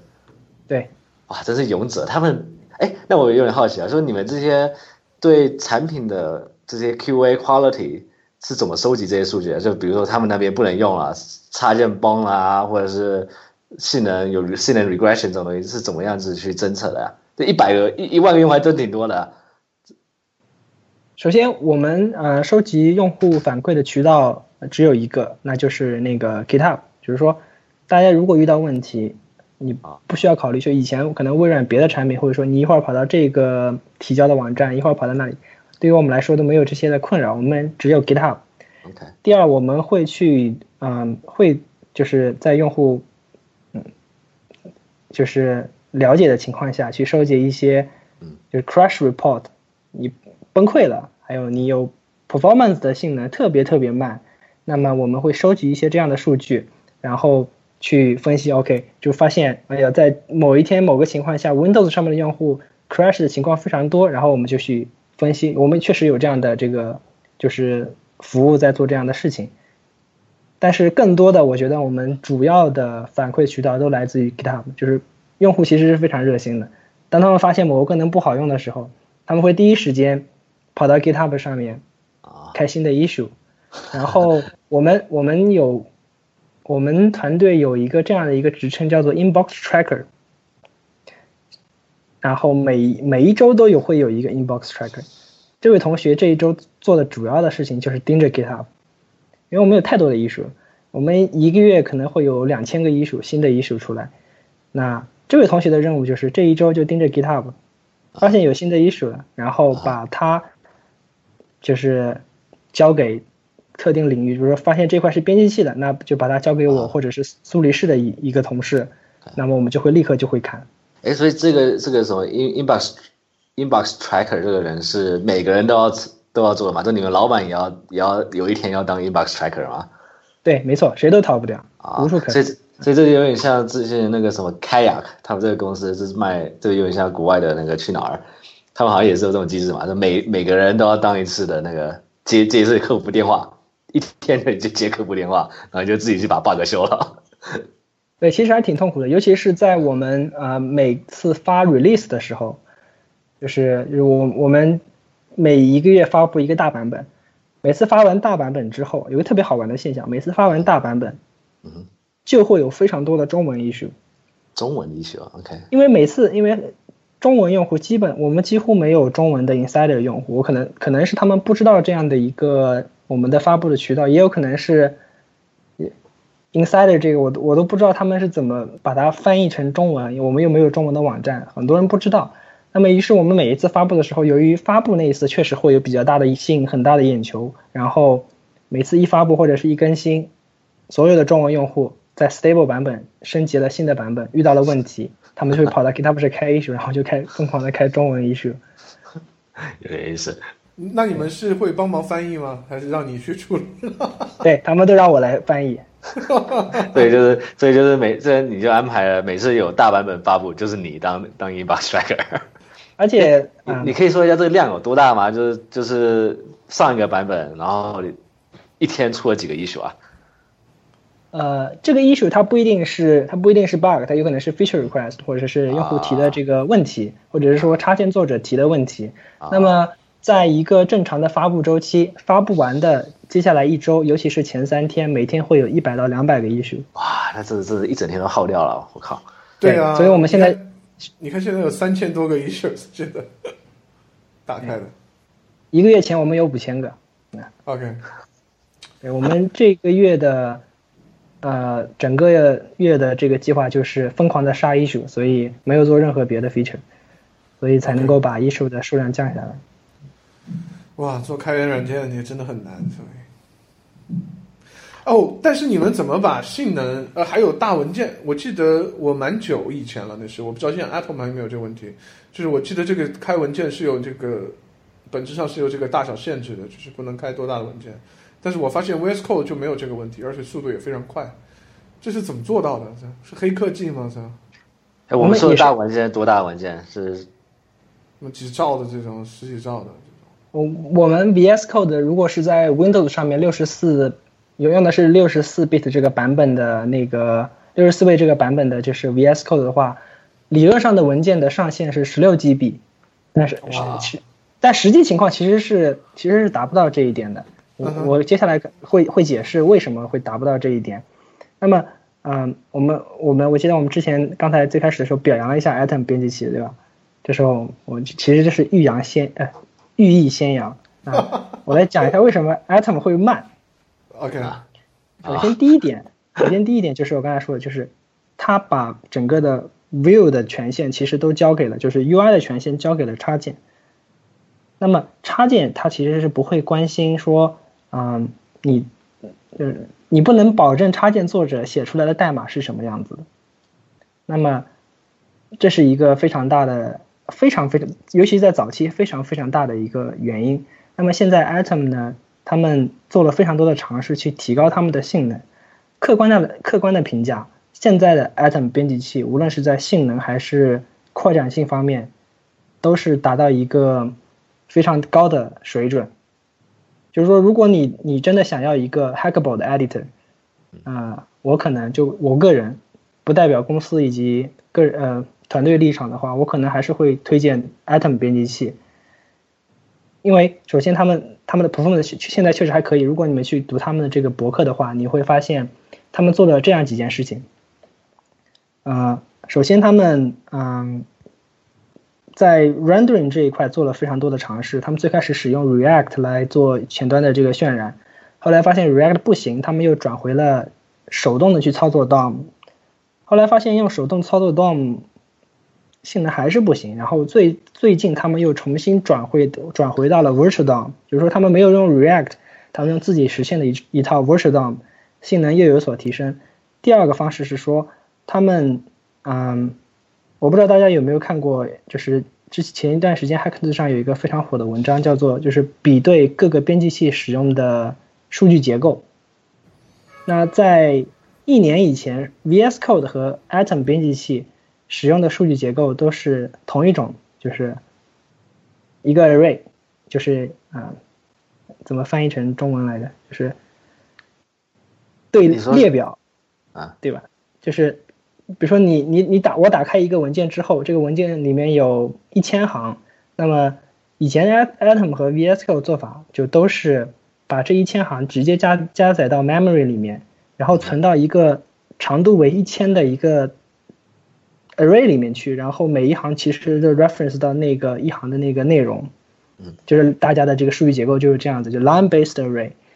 那这个方法。导致的特点就是，就是最朴实无华的做法，但它的性能其实，在很多情况下是有问题的，因为，嗯，呃，一方面是性能会有问题，另外一方面是，嗯，内存的使用上面也会非常的大，这就是为什么大家看以前 VS Code 和，就是尤其是，呃，大家打开 VS Code 和用用用那个就是 Task Manager 的话，看到 VS Code 和 Atom 都会占非常多的内存。就是你打开一个几兆的文件，可能可是 VS Code 和 Atom 都使用几百兆的这个内存，同时 Atom 会又又非常就比 VS Code 还要再慢一点。但是现在 Atom 他们做了一个事情是说，我们不再使用 JavaScript 来操作这个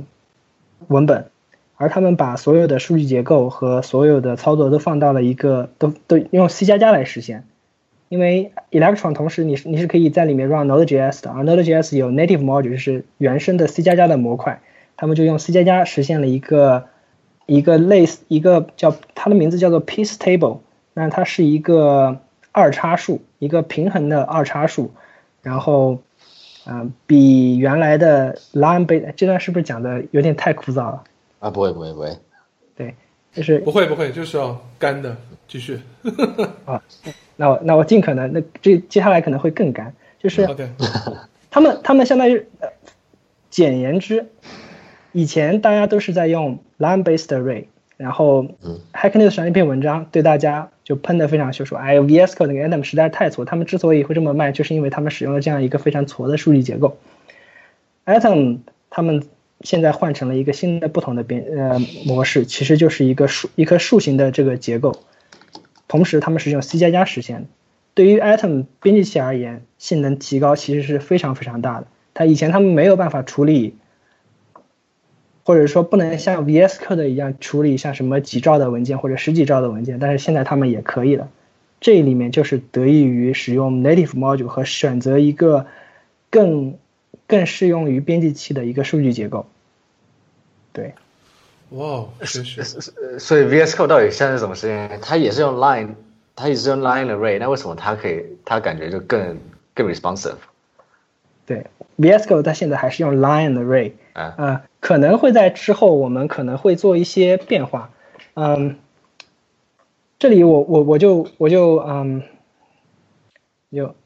反正是面向中国观众，呃，我也没有中国人在 Atom 团队工作，可能没有，就是就是。就是你，当你你要去分析一个性能问题的时候，你实际上是要做，嗯，你要去做研究，去做比对，你你不是想当然，对吧？那一个特别好的例子就是就是 Atom 就是在进行前端渲染的时候做的这个，他们做的几次尝试，他们你如果大家去看他们 Atom 的博客的话，你会最开始他们觉得我们要用 React，因为 React Virtual DOM，Versatile 能够让它的说能够让 render 的性能非常好，可是不到一年之后，他们又写一篇文章说，哦，我发现我们错了。不是让并不能够让性能更好，他们换成了那个手动的 DOM，他们觉得手动 DOM 性能更好，可是过了一年之后，他们又写一篇文章说，我们发现还是 Versatile 更好，那大家就能够看到，就是说，嗯，这不是一个严谨的。探讨如何进行优化的这一个方式，你不是说你你脑袋里想了一下，所有人都告诉你说哦，React 因为用 Virtual DOM，所以它的性能好，你就去用了 React，对吧？你要去思考能不能真的是不是真的能够做到这一点。而对于 VS Code，VS Code 一直是在使用手动操作 DOM，因为我们因为因为我们知道，当你每次用户敲击了一个键之后，我们知道要去更改就是 UI 上面的哪一块。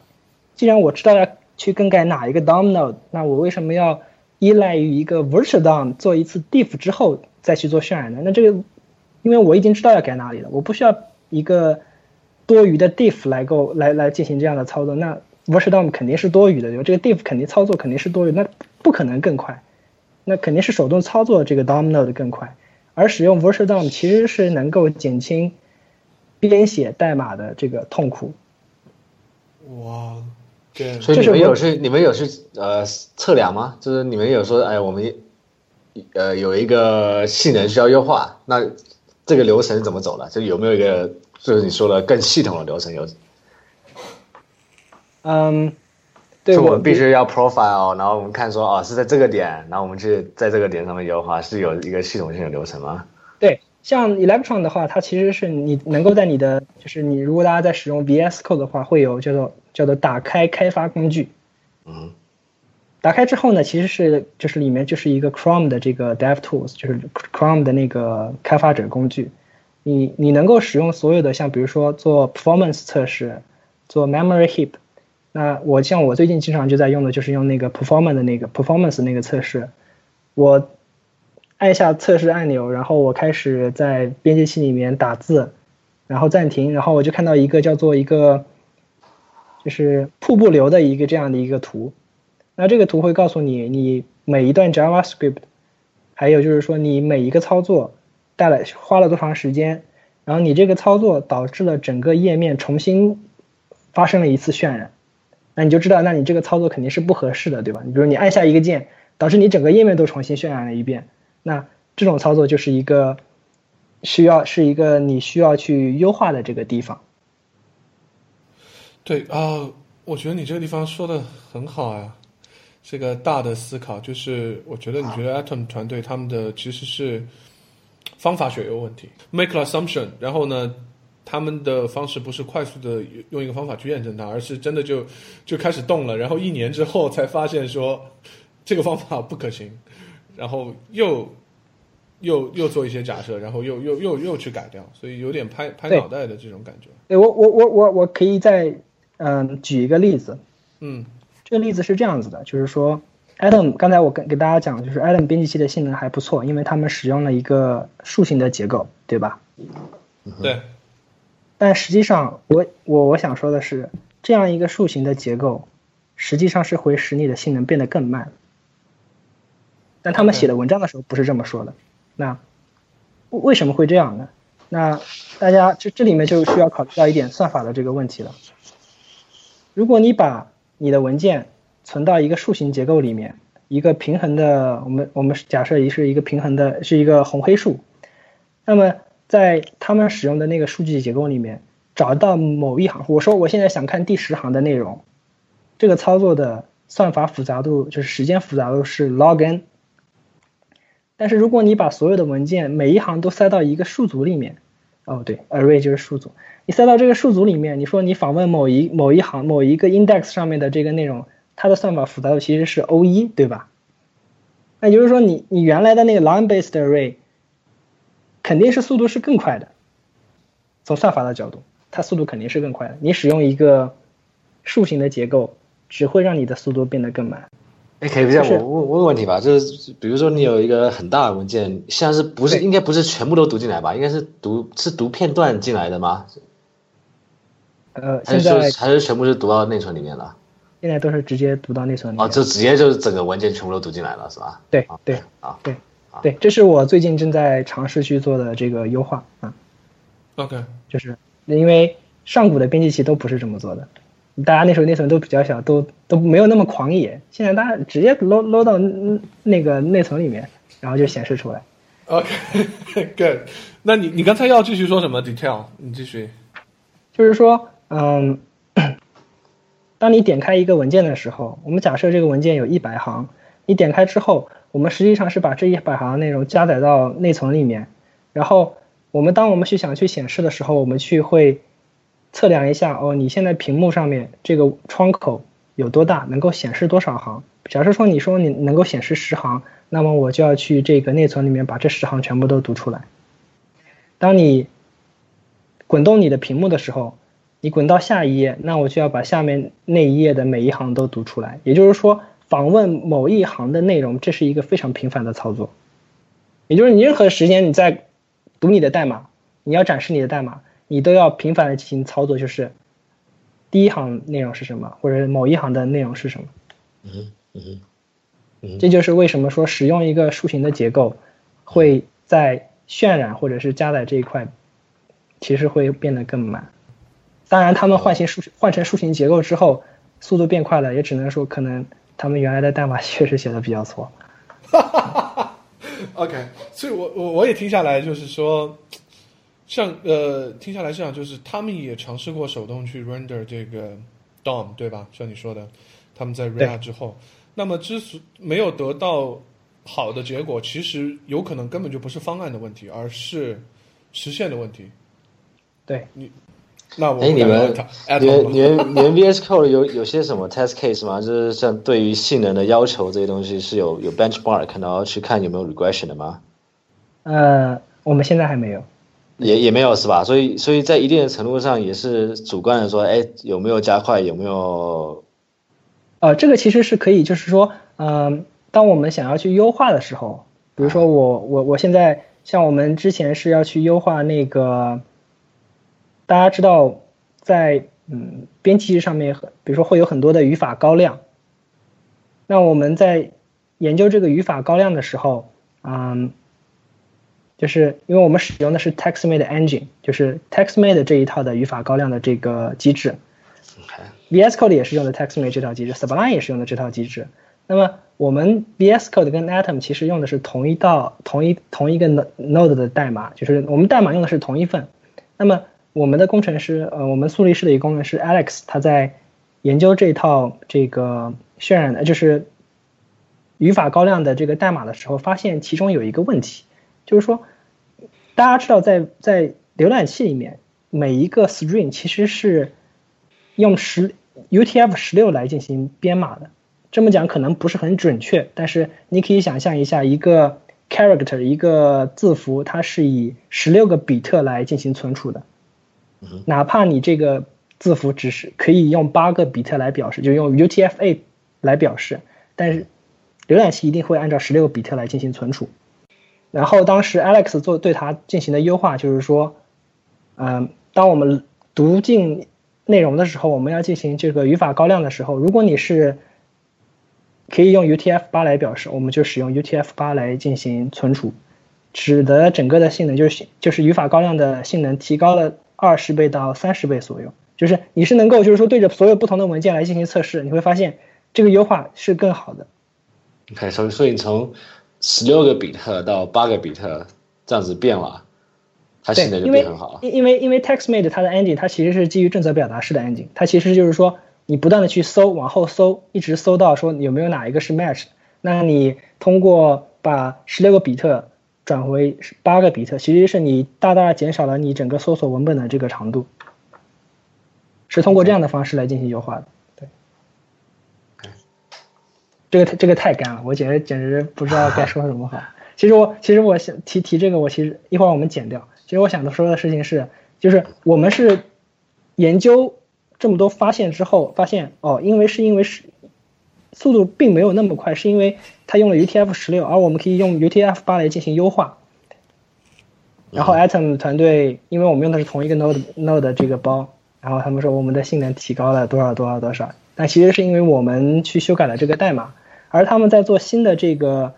就是 C 加加实现的这个整个这一套的这个模板的，就是 model 的时候，他们又一次使用了 UTF 十六，也就是说他们再一次没有去考虑 UTF 八的问题。OK，你你就是你你清楚问题在哪里了吧？就是你最开始他们代码，我们非常就是感谢他们写了这段代码之后，把它开源出来，然后我们发现这里面有性能是有一些问题的，优化的方式就是处理按照 UTF-8 来处理，在可能的情况下，但是他们在写写新的 C 加加代码的时候，新新的处理那个文本的这个代码的时候，他们再一次的把这个就是忘记了这一点，所以啊，OK，哇，你说的这个东西真的，我我说实话，我我接触很多的开发者和团队，也是经常遇到这种问题，就是性能优化靠猜，是吧？然后就是猜一猜，然后改一改，然后再测一测。其实你也不知道 root cause 在什么地方，这个其其实其实我觉得像这种性能的东西，其实特别特别难搞了。你可能优优化了这个 use case，但是你另一个 use case 变慢了。所以我觉得像优化做的比较，我就比较佩服的项目，可能就是 Golang 吧。像 Golang 的话，它整整个语言它是对不同的呃使用场景都是有 benchmark，所以你不可能说只为了一个点去优化，去影响另一个点。就是像你刚才讲的，说你不会说因为你更改了这个数据结构，然后必然是你的高光又变慢了。所以我刚刚我才会问说，哎，是不是 VS Code 是不是有一个有有一一大的 test case，然后你你做这个优化的话，你可以去观察一下其他东西有没有受影响。我们我们现在主要靠是就是人人肉的 review 嗯，OK，好，OK，比较尴尬，但是比比较比较有效，因为啊、就是团队里还是有一些非常资深的工程师，四五十岁的老头子呢，所以 OK，哦我你说到高亮，其实我我也想聊一聊，因为我对做 editor 并不懂啊，但是我发现我用 Vim 以前的时候，就是一打开也很快，然后高亮就出来了。我发现为所谓的新生代的蛮多 editor，但 VS Code 不在其中之列啊。就你开了一个文件，特别是比较大的时候，它是在一瞬间先有没高亮的代码出来，然后才高亮的。我不知道你们有没有注意到过有 editor 这种细节。然后虽然也也很快了，可能不到一秒就就是先有这个 plain text，然后再有高高亮，我就特别受不了，我可能是有强迫症，然后我就觉得这个是不是实现上有问题，或者是是是这个事情本来就很难吗，还是怎么样？对这个得怪那个 TextMate，哦，是 text 没锅 是吧？为什么？因为因为因为啊、就是 TextMate 真的 TextMate 永生，为什么？就是刚才我就是讲到 TextMate 这套语法高料的这个这套这套引擎，对吧？新生代的那个编辑器其实都在使用，包括 VS Code、Atom、Sublime，大家都在用。那么这里就这个这个引擎的工作方式，就简单理解为就是一行一行的读代码，对着每一行进行正则表达式的处理。所以这就回到了我们刚才提到的这个，就是就是性能优化的这个问题。这个引擎就需要一行一行的去读内容，就是每一行的内容它都需要去读，然后同时要做正则表达式。也就是说，你这个文章内容如果特别长，那么它所需要渲染的时间就很长。如果你读每一行的速度非常慢，那么那整个需要的花的时间就更长。由于这个一般来说，就是打开一个大文件，去把整个的文件进行渲染好的这个，就是做做好语法高亮的这个算需要的时间，由于过长，所以大家为了不 block 用户使用这个编辑器，所以最开始大家的做法都是 OK，我把所有的纯文本全部显示出来，你依然能够编辑，然后在另外一个 thread 里面去做语法高亮的这个计算，算完之后再把它 apply 上去。哎，它这个高光是必须从上到下嘛，不能说直接从中间取出来一段我需要了，然后只指高亮这一段吗？不行，这就是 TextMate engine，、所这么这么以就是说，这么好玩 就 TextMate 这一套就需要从第一行扫到最后一行。哦。那 VS Code 是怎么做到这么快的呢？我开一个很大的文件，我也体会不到它有两个过程，你懂我意思吗？呃，现现在我们就是就是从技术上讲，我们的做法是说，我把文件读出来，其实真的是非常简单。文件按照 Node.js 的 streaming 读进来，读进来之后每我每读一个 chunk 可能是十六 KB 的 chunk，读进来之后我就会把它按照就就是 line break 把它就是分行，分行完了之后，其实文件全部读进来之后，我就拿到一个很长的这个列表，然后然后对着这个列表进行处理，就是啊，具体嗯，其实就我我我知道这个听起来听起来很装逼，但是真的是就是你你很难知道，就当别人问你为什么你的东西快的时候，你是你你没法回答对吧？你你只是知道。OK，我理解。你只你你只有在比较的时候，你才知道为什么你会比别人的那个做法更快，或者说为什么你的做法是更好的。有的时候你会发现你的做法是不好的。OK，Good，Good，非常好，非常好。因为我就只是我觉得只能说，哎，你们没有发现这边需要优化，就我们做法就是一上就是够快了。对啊，code 写的好呀。我靠，这个叫 code 写的好，好吗要要归功于艾瑞克伽马。对，？OK，为为什么？呃，现现在刚刚讲说一定要从上扫到下，这是什么原因啊？呃，但是正则的话，它只是去匹配这些关键词而已啊，所以我也想说，哎，呃，我我从中间开始扫，跟从上面开始扫，好像是没有什么太大关系吧？其实它从上往下扫的目的，其实也是想尽可能的能够使某个每个不同的每一个段落能够有 context，就是让它有一定的上下文。就比如说，它的正则表达是能够处理说，如果能够知道你是不是在一个 if block 里面，它它能够做一些这样的这个处理，所以它需要知道，比如说你你你假我们假设你啊、你在写你在写嗯一个 string。然后这个 string 肯定是由以以引号开始的，对吧？我们假设你在写一个多行的这个 string，然后它非常长，如果你突然从中间开始读的话，你怎么知道你是不是在一个 string 里面的？你你没法知道，你除非你找到上面找到一个看有没有一个 open 的这个这个这个引号，对吧？OK，所以它它的这个正则方式必须从上往下读。OK，有道理，cool。呃呃，我说实话，我我我，当然在几年前了，那时候我用了 VS Code，用了 Atom 以后，你知道我我我还做一个比较喜欢 Open Source 的人，嗯嗯，就是第一感官上可能是那个时候是拥抱 Atom 的，然后两个都试了一下以后，我就觉得 VS Code 比 Atom 快太多，牛逼太多，然后我就觉得是微软给这种这帮 hacker 上了一课，就是 我们这里才是牛逼的地方，我操！我我当时真有这个感觉。其实我觉得有有有钱啊，是十几个人专专门就开发这个项目，我觉得不是那种一个普通开源项目能搞的吧？这最火的开源项目，我觉得开发人员都不一定有十几个啊。对没错，就是对这一点还是得承认的，就是说，嗯，就大家当大家去比较的时候啊、说你看 Atom 每个月发布一个版本，他们的 release note 就是版本更新，可能在页面上面只能显示一页到两页，然后你跑到 VS Code 上面一看，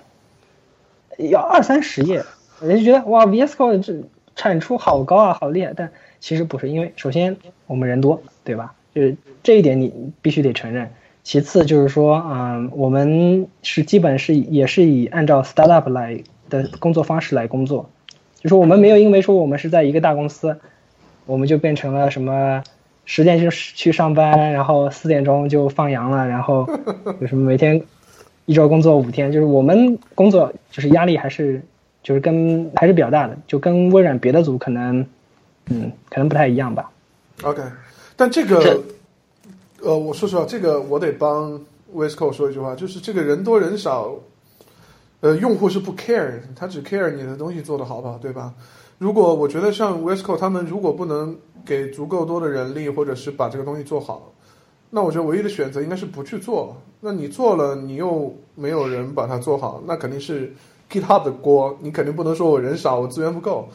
所以这个我还是觉得 VS VS Code 屌，就是他愿意花人，那也是微软牛逼嘛，是吧？嗯，Howard，你有什么问题吗？我打断你了。哦，这我刚刚其实讲，呃，就是我其实我对 VS Code 的产品，我是觉得真的产品规划，我觉得做的也特别好吧。就是像它选择要开发哪些功能，呃，然后也是我觉得跟潮流也走的比较近的吧。就比如说 Golang 这种呃的推出，然后会大家会开始觉得说，OK，我们不要再争论语法了，我们直接让一个自动化的这种代码。呃，代码 code formatter 去直接去格式化我代码，对吧？就不要我们团队不用再再争论了，就是自动化就可以把这个问题解决。我觉得我觉得像 VS Code 的话，也会跟这些新的潮流走得很很快，就很快接接接上去了。比如说，它 VS Code 对 JavaScript 就有提供这些自诸如此类的自动化功能，然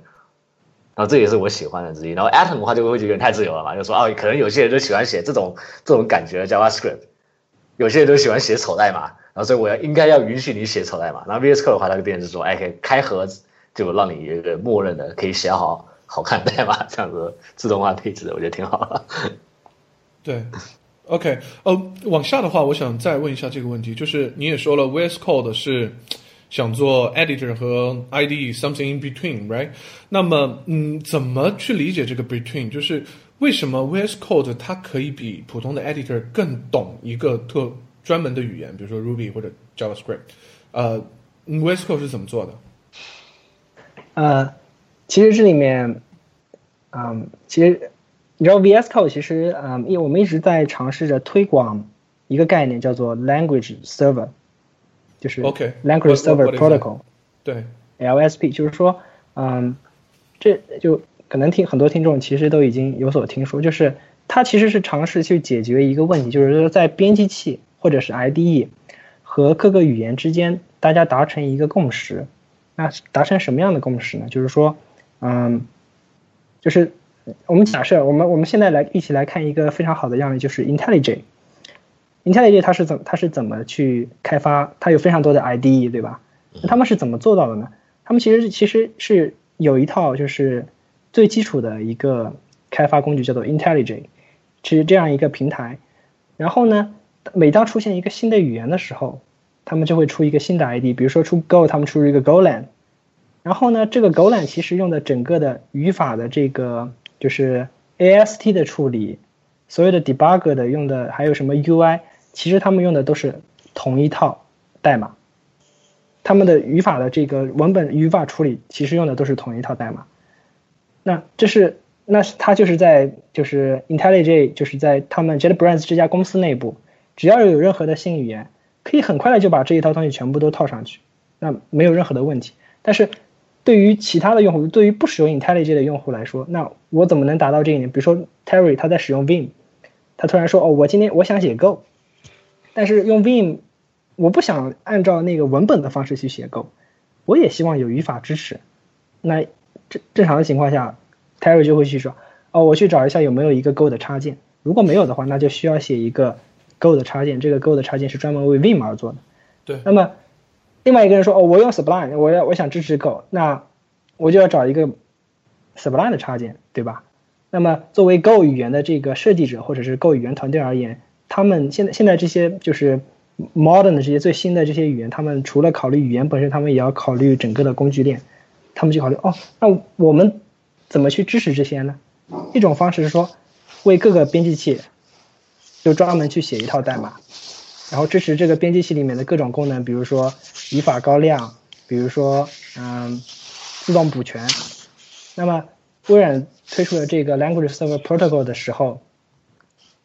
就是希望去解决这个问题，就是所有的编辑器去跟语言这个代码去沟通的时候，大家都是用同样的一种方式去进行沟通。那么达到的效果就是说，作为语言的提供者，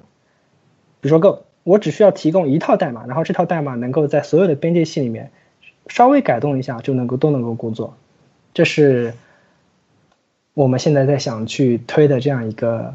一个方案吧，或者说是一个平台。OK，所以但你提到一个 language server 这个概念，那么我是不是给我第一感觉就是我把一些嗯需要的接口抽象出来，比如说我的 debugger 的什么。接口这些都抽象出来，然后具体的实现我在这个 server 里做，然后实际上对外的对 editor 接口都是一样的，是这样去做的，是吧？没错。那你们现在是想把这种东西做成一个标准吗？因为像像你刚才说的好处就是说，如果我不是标准的话，我作为一个语言的开发者，我做工具链的时候，其实还是要给每个开发一个，只是你的可能会更统一，标准更统一一些，但是我还是得给什么这个 atom 做一个 sublime 做一个这样。没错，就是说，嗯，理论上应该是说，如果大家都实现了这样的 protocol，那么需要的改动其实应该会是比较小的。那现在 VS Code 支持 Language Server Protocol，Atom 在今年下半年也支持了这个，就是我们简称 LSP。那就这两个都是编辑器。那同时同时有一家就是公司叫 SourceGraph，他们是在浏览器里面跑了 VS Code，就是说你在浏览器里面可以观看各种各样的代码。然后他们是把 Language Server 是跑在服务器上面，就是这是另外一种使用 Language Server 的这个方式。就是说，你你不一定是要以一个浏览器的插件，呃，你不一定要是以编辑器插件的形式，你也可以是跑在你的 container 里面，然后提供语法支持这样。OK，他在浏览器上跑了个 VS Code，VS Code 是什么什么 license 啊？我啊、我们是 MIT 的，对。哦，难怪，所以 OK。所以像 Language Server 它提供的功能就是像什么代码补全，然后或是呃浮上去，对吧？就是呃鼠标浮上去，然后它给你一些符号的一些 definition 什么之类的。对，就是 Language Server Protocol 呢，其实就是把整个这一套的这个，就是它叫 Protocol 嘛，对吧？就你把这一套定义好，那真正实现的时候，还需要大家去各自去实现。那有实现的比较好的，像 Go 的 Language Server 是 SourceGraph 团队做的，像我们就微软官方的肯定有 TypeScript 的那个 Language Server 也做的也很不错。那么像 Ruby，呃，那 Ruby 就就太难做了，所以。对，我听说 Ruby 是你在做是吗？啊，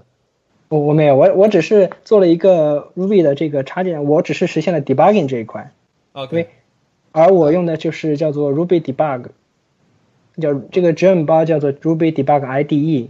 那这个包是哪里来的呢？这个包是 RubyMine 开源的，所以 OK，为什么 Ruby 这么难？嗯，它它特太 dynamic 了，所以说去做这个语法分析，我觉得可能还是比较难的。OK，Good。以我的观点啊，可能可能对于 Tyler 而言不是。不不不，也很难，也很难。所以现在 IDE 只有那个 IntelliJ 算做的还，我感觉做的挺好的。所以我现在看一下那个呃刚刚的语言 Language Server 的东西，然后我就我就好奇看一下说有多少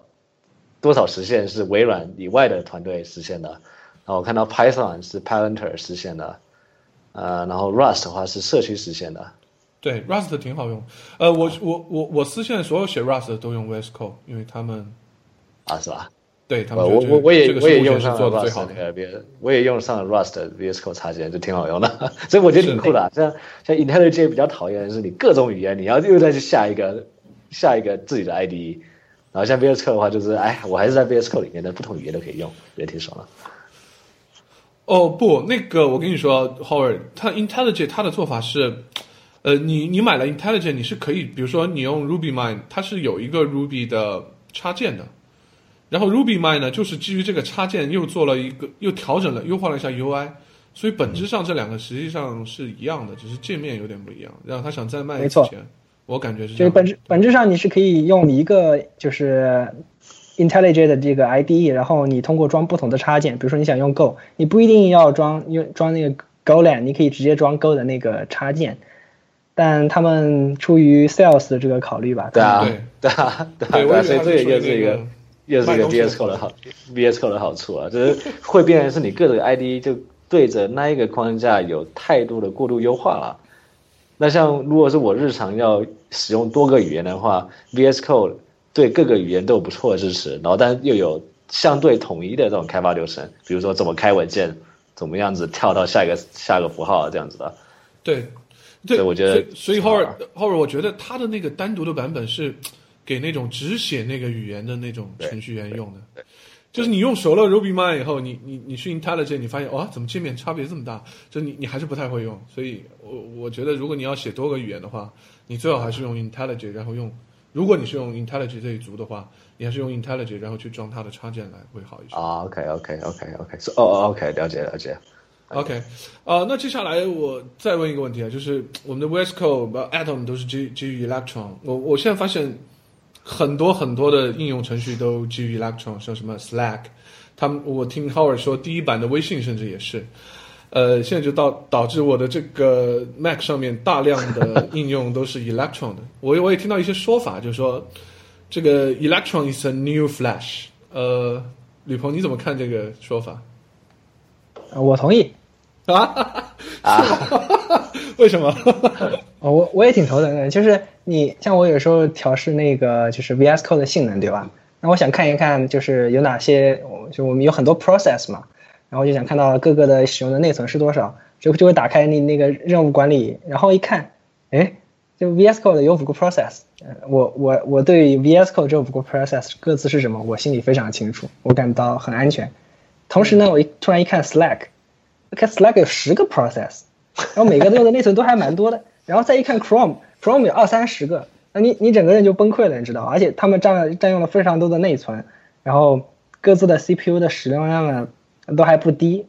那呃这这是一定程度上对于这个计算资源的这个滥用，对，OK，还不如让他去挖矿呢，所以，OK。所以现在性电脑的性能已经好到，开发人员可以随便乱造了，是吧？对我啊，我也觉得这个挺头疼的。哎，我我我觉得我我我看法，我那篇文章我我我刚刚节目开始之前我看了一下，我这个哥们是写写后端的，所以他是以后端的角度来看前端。但是我觉得你以产品角度来说的话，你会发现其实你用 Electron 做出来的东西的确桌面应用没有人在做桌面应用啊，对吧？就没有没有一个任何一个公司愿意投入开发桌面应用的的资源啊，所以大部分情况下，你看到桌面应用是特别难用，用什么 Qt Qt 啊，用什么 TCL 就开发这乱七八糟的东西特别难用。但有了 Electron 之后，开始发现说，哎，桌面应用开始又多起来了，而且还挺好用的。这这我们先先撇开说什么性能不说，那至少在产品跟用户体验来来讲，我觉得是一个很大的提升啊。哎，这这一点上，其实我我还是就是比较同意那个 Howard，就是，嗯，就是其实是他真正让就是就最简单的例子，就是我刚才提到，就是 Windows 上面的那个 Terminal 实在是太难用了。那你想在在 Electron 之前，Windows 存在了这么多年，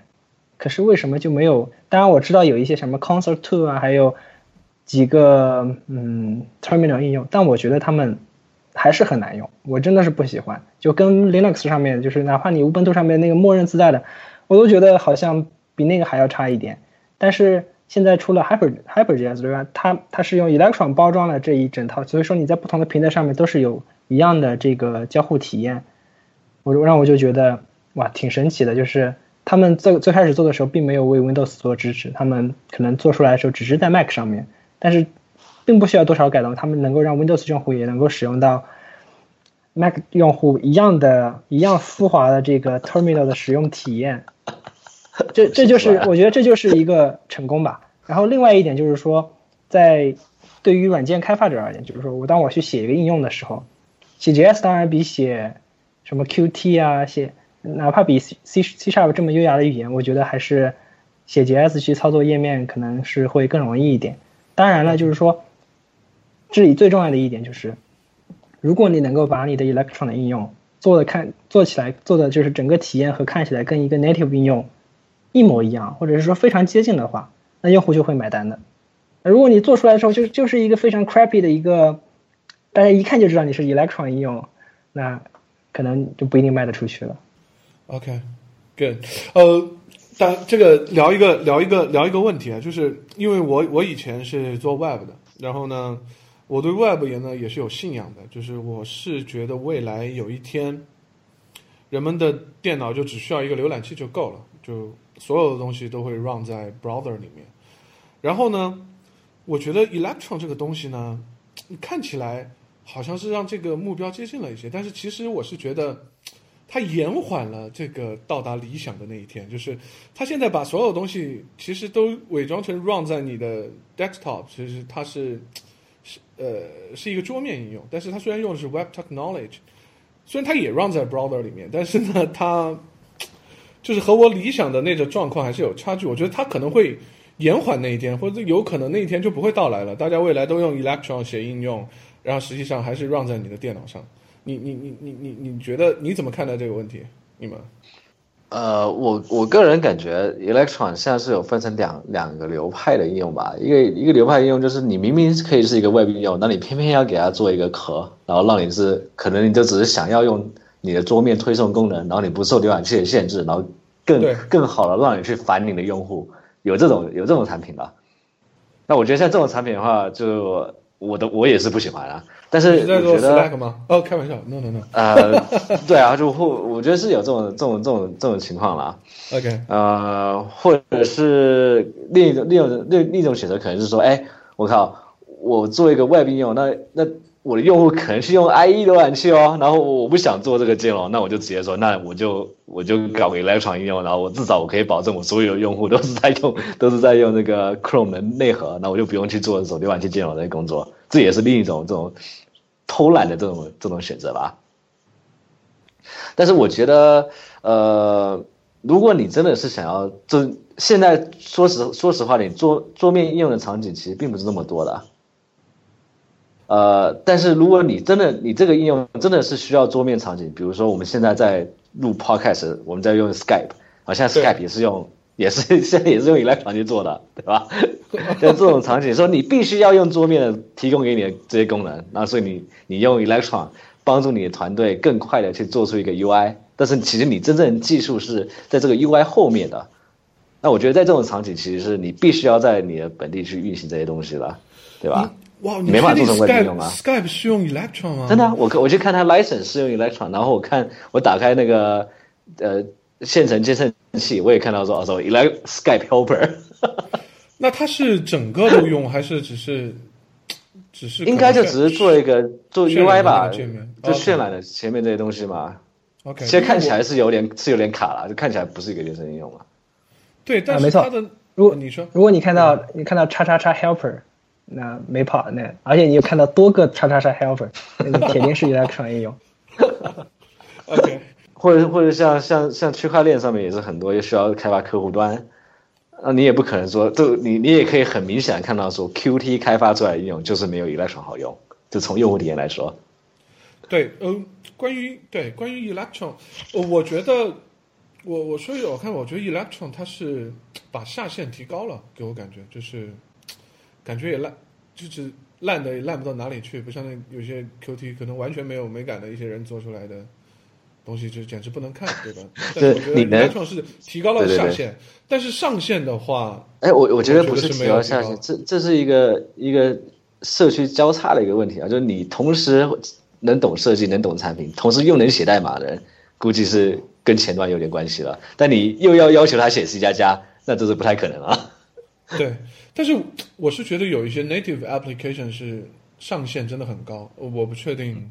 Electron 能不能达到。像我说的什么 Tweetbot，他们他们家做的所有的东西，我都觉得非常好。像像像，呃还有其他的像什么 Tower，我说的是那个 Tower，就是啊，用对 Git 的那个 client，像还有什么是 Sketch 这些。还有像那个呃，哎，做那个 FTP 的 transmission 那个公司叫什么、哦，Transmit，Transmit，t r a n s m i t 对他们家的东西也是非常的高质量，所以就 native 也有很高很高的，你懂我意思吗？不是但是但是但是的那种 QT 的。啊，我我知道，但是但是你，我觉得现在这整个生态圈变成是，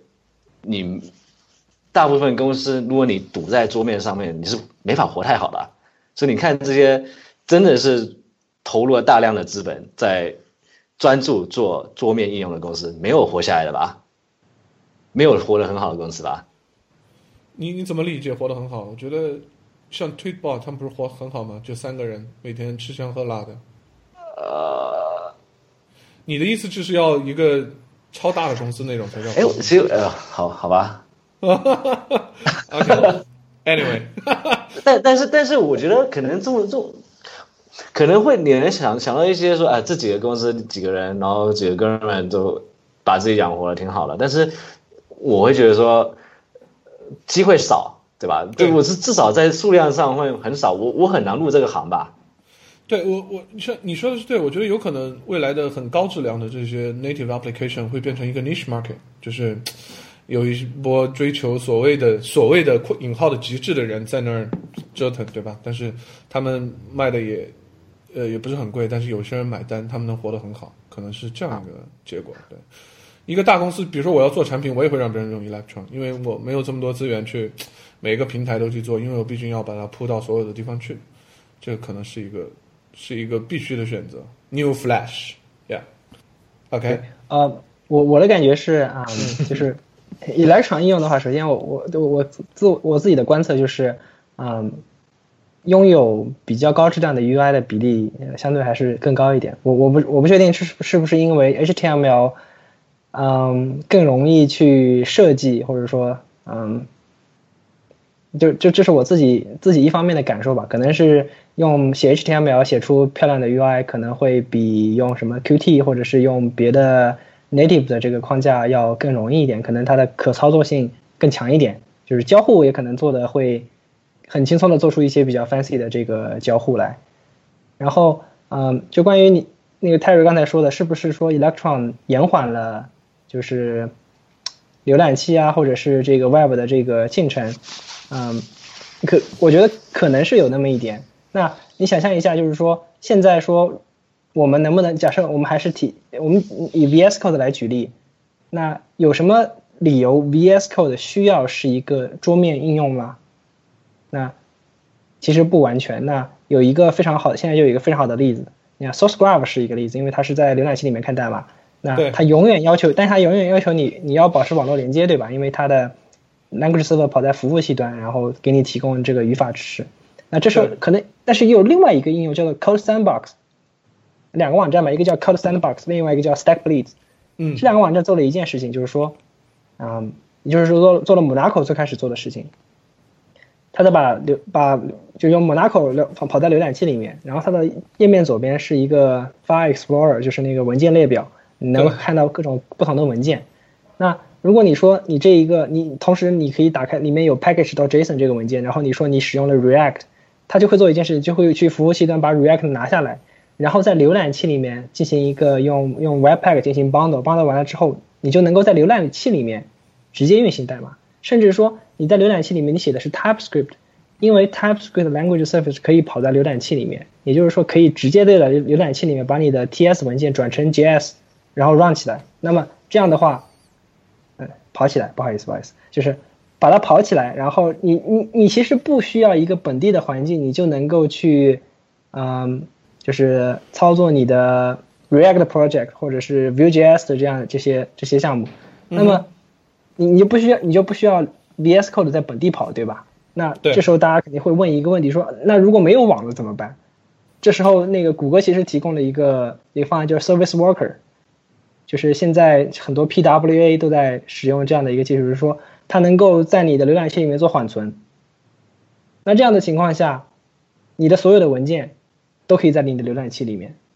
你的所有的下的 npm 包也都可以在你的浏览器里面。这就是 Code Sandbox 做的事情，或者 StackBlitz 做的事情。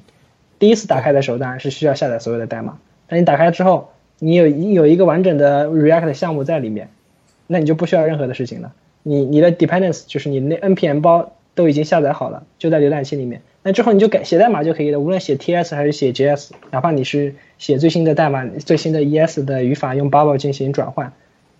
你可以 offline 的工作都没有问题，只只需要你有一个浏浏览器。OK，这个让我有点看到未来的感觉，是吧？所有人都在浏览器上写代码，然后本地也不用装环境，是吧？没错，但但这一点呢，可能是对于 JS 而言，那是这是天然就能够就就能够实现的，因为浏览器本身就跑在浏览呃 JS 跑本身就跑在浏览器里面。对。那如果是别的语言呢？那比如说你要写 Python，那没办法，你你一定要有一个能够 touch 到本地的 process，或者是 touch 到本地的那个文件的一个。一个应用，浏览器里面能够做到这一点吗？如果做不到这一点，你可能还是需要一个本地的应用。OK，那我们继续往往下啊，就我们 Westcode 聊了聊了蛮多了，呃，我们得进入下一个环节，就是我想问一下，就是 Westcode 它是用 TypeScript 写的，就是这个是一开始就是这样的吗？还是后来用 TypeScript 重写了？为什么要用 TypeScript？能能聊一聊历史吗？最开始最开始可能一个月的时候是用呃 JS 写的，后来就转成了 TypeScript。然后最开始转的时候，大家其实还是有一点意见的，就是因为大家都是 JS hacker 啊，hardcore JS developer。你突然跟我说要换成一个别的语言，像像我自己在一一四年的时候，当时我还在上海的时候，我本我在写 Angular JS，那我本身对 TypeScript 也是不那么感冒，因为我总觉得。我当时的感受，即使到现在，我认为也是正确的，因为我不希望给我的整个就是我写这个代码我没有任何问题，因为 TypeScript 可能更更像 C Sharp，我都没有问题。我唯一担心的事情是说，我的环境的这个 setup，我的整个项目的所有的流程的各方面都需要加上各种各样别的东西，这个点会让我比较的困扰。但好处是现在，比如说大家如果你写 TypeScript，如果你用 VS Code，没有任何问题，打开之后就能写 TypeScript，立刻各种 IntelliSense 全部都出现了，对吧？你不需要做额太多额外的设置，就是从开发工具这一个角度上看的话，嗯，那这一点我是能够接受的。如果没有 VS Code 这样的工具，或者说 VS Code 在这方面做的非常的不好，那么我我我我自己就非常不会会非常不愿意选 TypeScript。但那当然 VS Code 这个项目就 Monaco 这个项目最开始选择 TypeScript，那我们要 Dogfood 嘛，对吧？那 Anders 设计了 TypeScript，我们要 Dogfood 就 OK 使用。这这是给 Anders 面子是吧？对他，那他也得给我们面子，他得使用 VS Code。OK OK OK，所以他他挺他挺蛋疼的，因为你想大学读书的时候，老师都说你是写代码，你不能把所有的东西都写到一个文件里面，对吧？Anders 就是把所有东西都写到一个文件里的人，所以哦 你不能说是吗 Anders，对你不能说 Anders 是错的，对吧？然后他这么做之后，导致后，然后他是一个非常重要的 performance issue 的来源。对吧他说，哎，你看我打开这个文件，写起来有问题，对啊？你把所有东西几十兆对几兆东西都写到一个文件里面，那能不能有问题吗？OK，Good，今天聊得非常开心，那我们差不多就到这里了，进入我们最后一个环节，就是 Share Picks。嗯，那我们嘉宾先开始吧，有什么 share 给大家的？呃，我还是 share 一个，就是我刚才讲过的一个网站，叫做 Code Sandbox。有这个网站上，你可以在里面写代码，然后可以在浏览器里面运行，同时你也可以分享给你的朋友，你的朋友可以直接在浏览器里面把玩，就是可以看到，比如说你就是，比如 Howard 今天，甚至 Howard 他们的学校可以用这样的，是学叫学校，就是可以用这样的项目，就是说，嗯，学生他在就是写写到一个想到一个东西，然后他写下来发现有问题，但他不知道该怎么办。那这时候你需要把你的整个的本地的文件或者你 setup 分享给给 Howard。那最好的方式当然就是给 Howard 一个链接，打开之后 Howard 发现 OK，你这行代码写的有问题，或者你这个配置写的有问题，更改一下，然后问题就解决了。所以啊我推荐这个网站。对，OK，Good，好玩。啊，那我就按着主题推也推顺顺便推荐一下 SourceGraph 这个网站吧，就是它也是用那个 Monaco 去做的，呃，然后他们比较酷的是他们是代码搜索引擎，呃，就比如说你在你你我是挺常看代码的，我在 GitHub 上面，比如说我想看一下这个这个 Golang 的代码或这个这个 Golang 库的代码，对吧？比如说以太坊的 Golang 实现，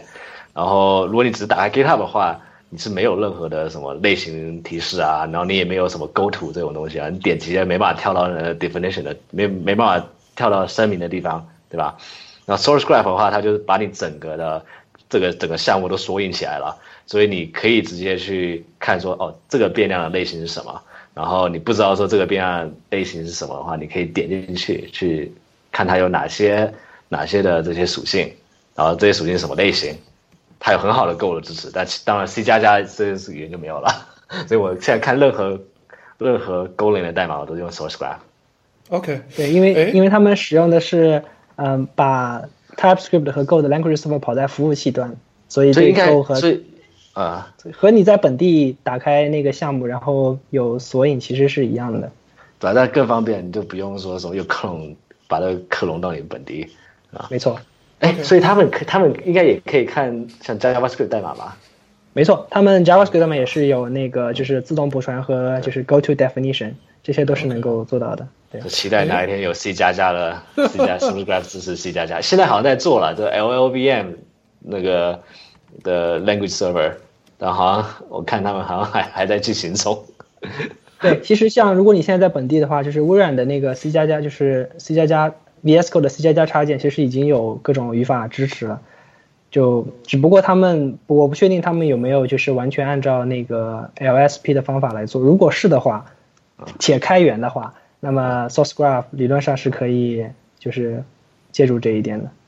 就是他们，哎，他们挺牛逼。他，哎，讲个花絮，SourceGraph 曾经给我们那个给我和我老板发过邮件，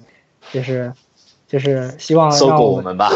不不是希望让我们加入他们团队，因为因为他们的整个项目都是基于 VS Code 的，他觉得我们对 VS Code 的代码比较懂，所以让我加入让我们加入他们团队。来挖人，对，这这样，哎，像我们挖人，然后我们当然是丑剧了，然后后来今年下半年他们拿了三千万美金的投资，我靠，哇，牛逼！对，哎他，们你们俩他们还是非常推荐的东有市场的。你们俩推荐的东西本质上是不是很像的东西啊？呃，对，就是就是，但是技术上有一个区别，就是嗯 Code Sandbox 用的是 Monaco Editor，而 Source Graph 用的是全套的 VS Code，就是说哦，理解。但但其实本质上没有没有太大的区别。一个是说，嗯，通过浏览器的一些特性，能够让你在浏览器里面写代码，而 Source Graph 做的事情是说，借助于 Language Server，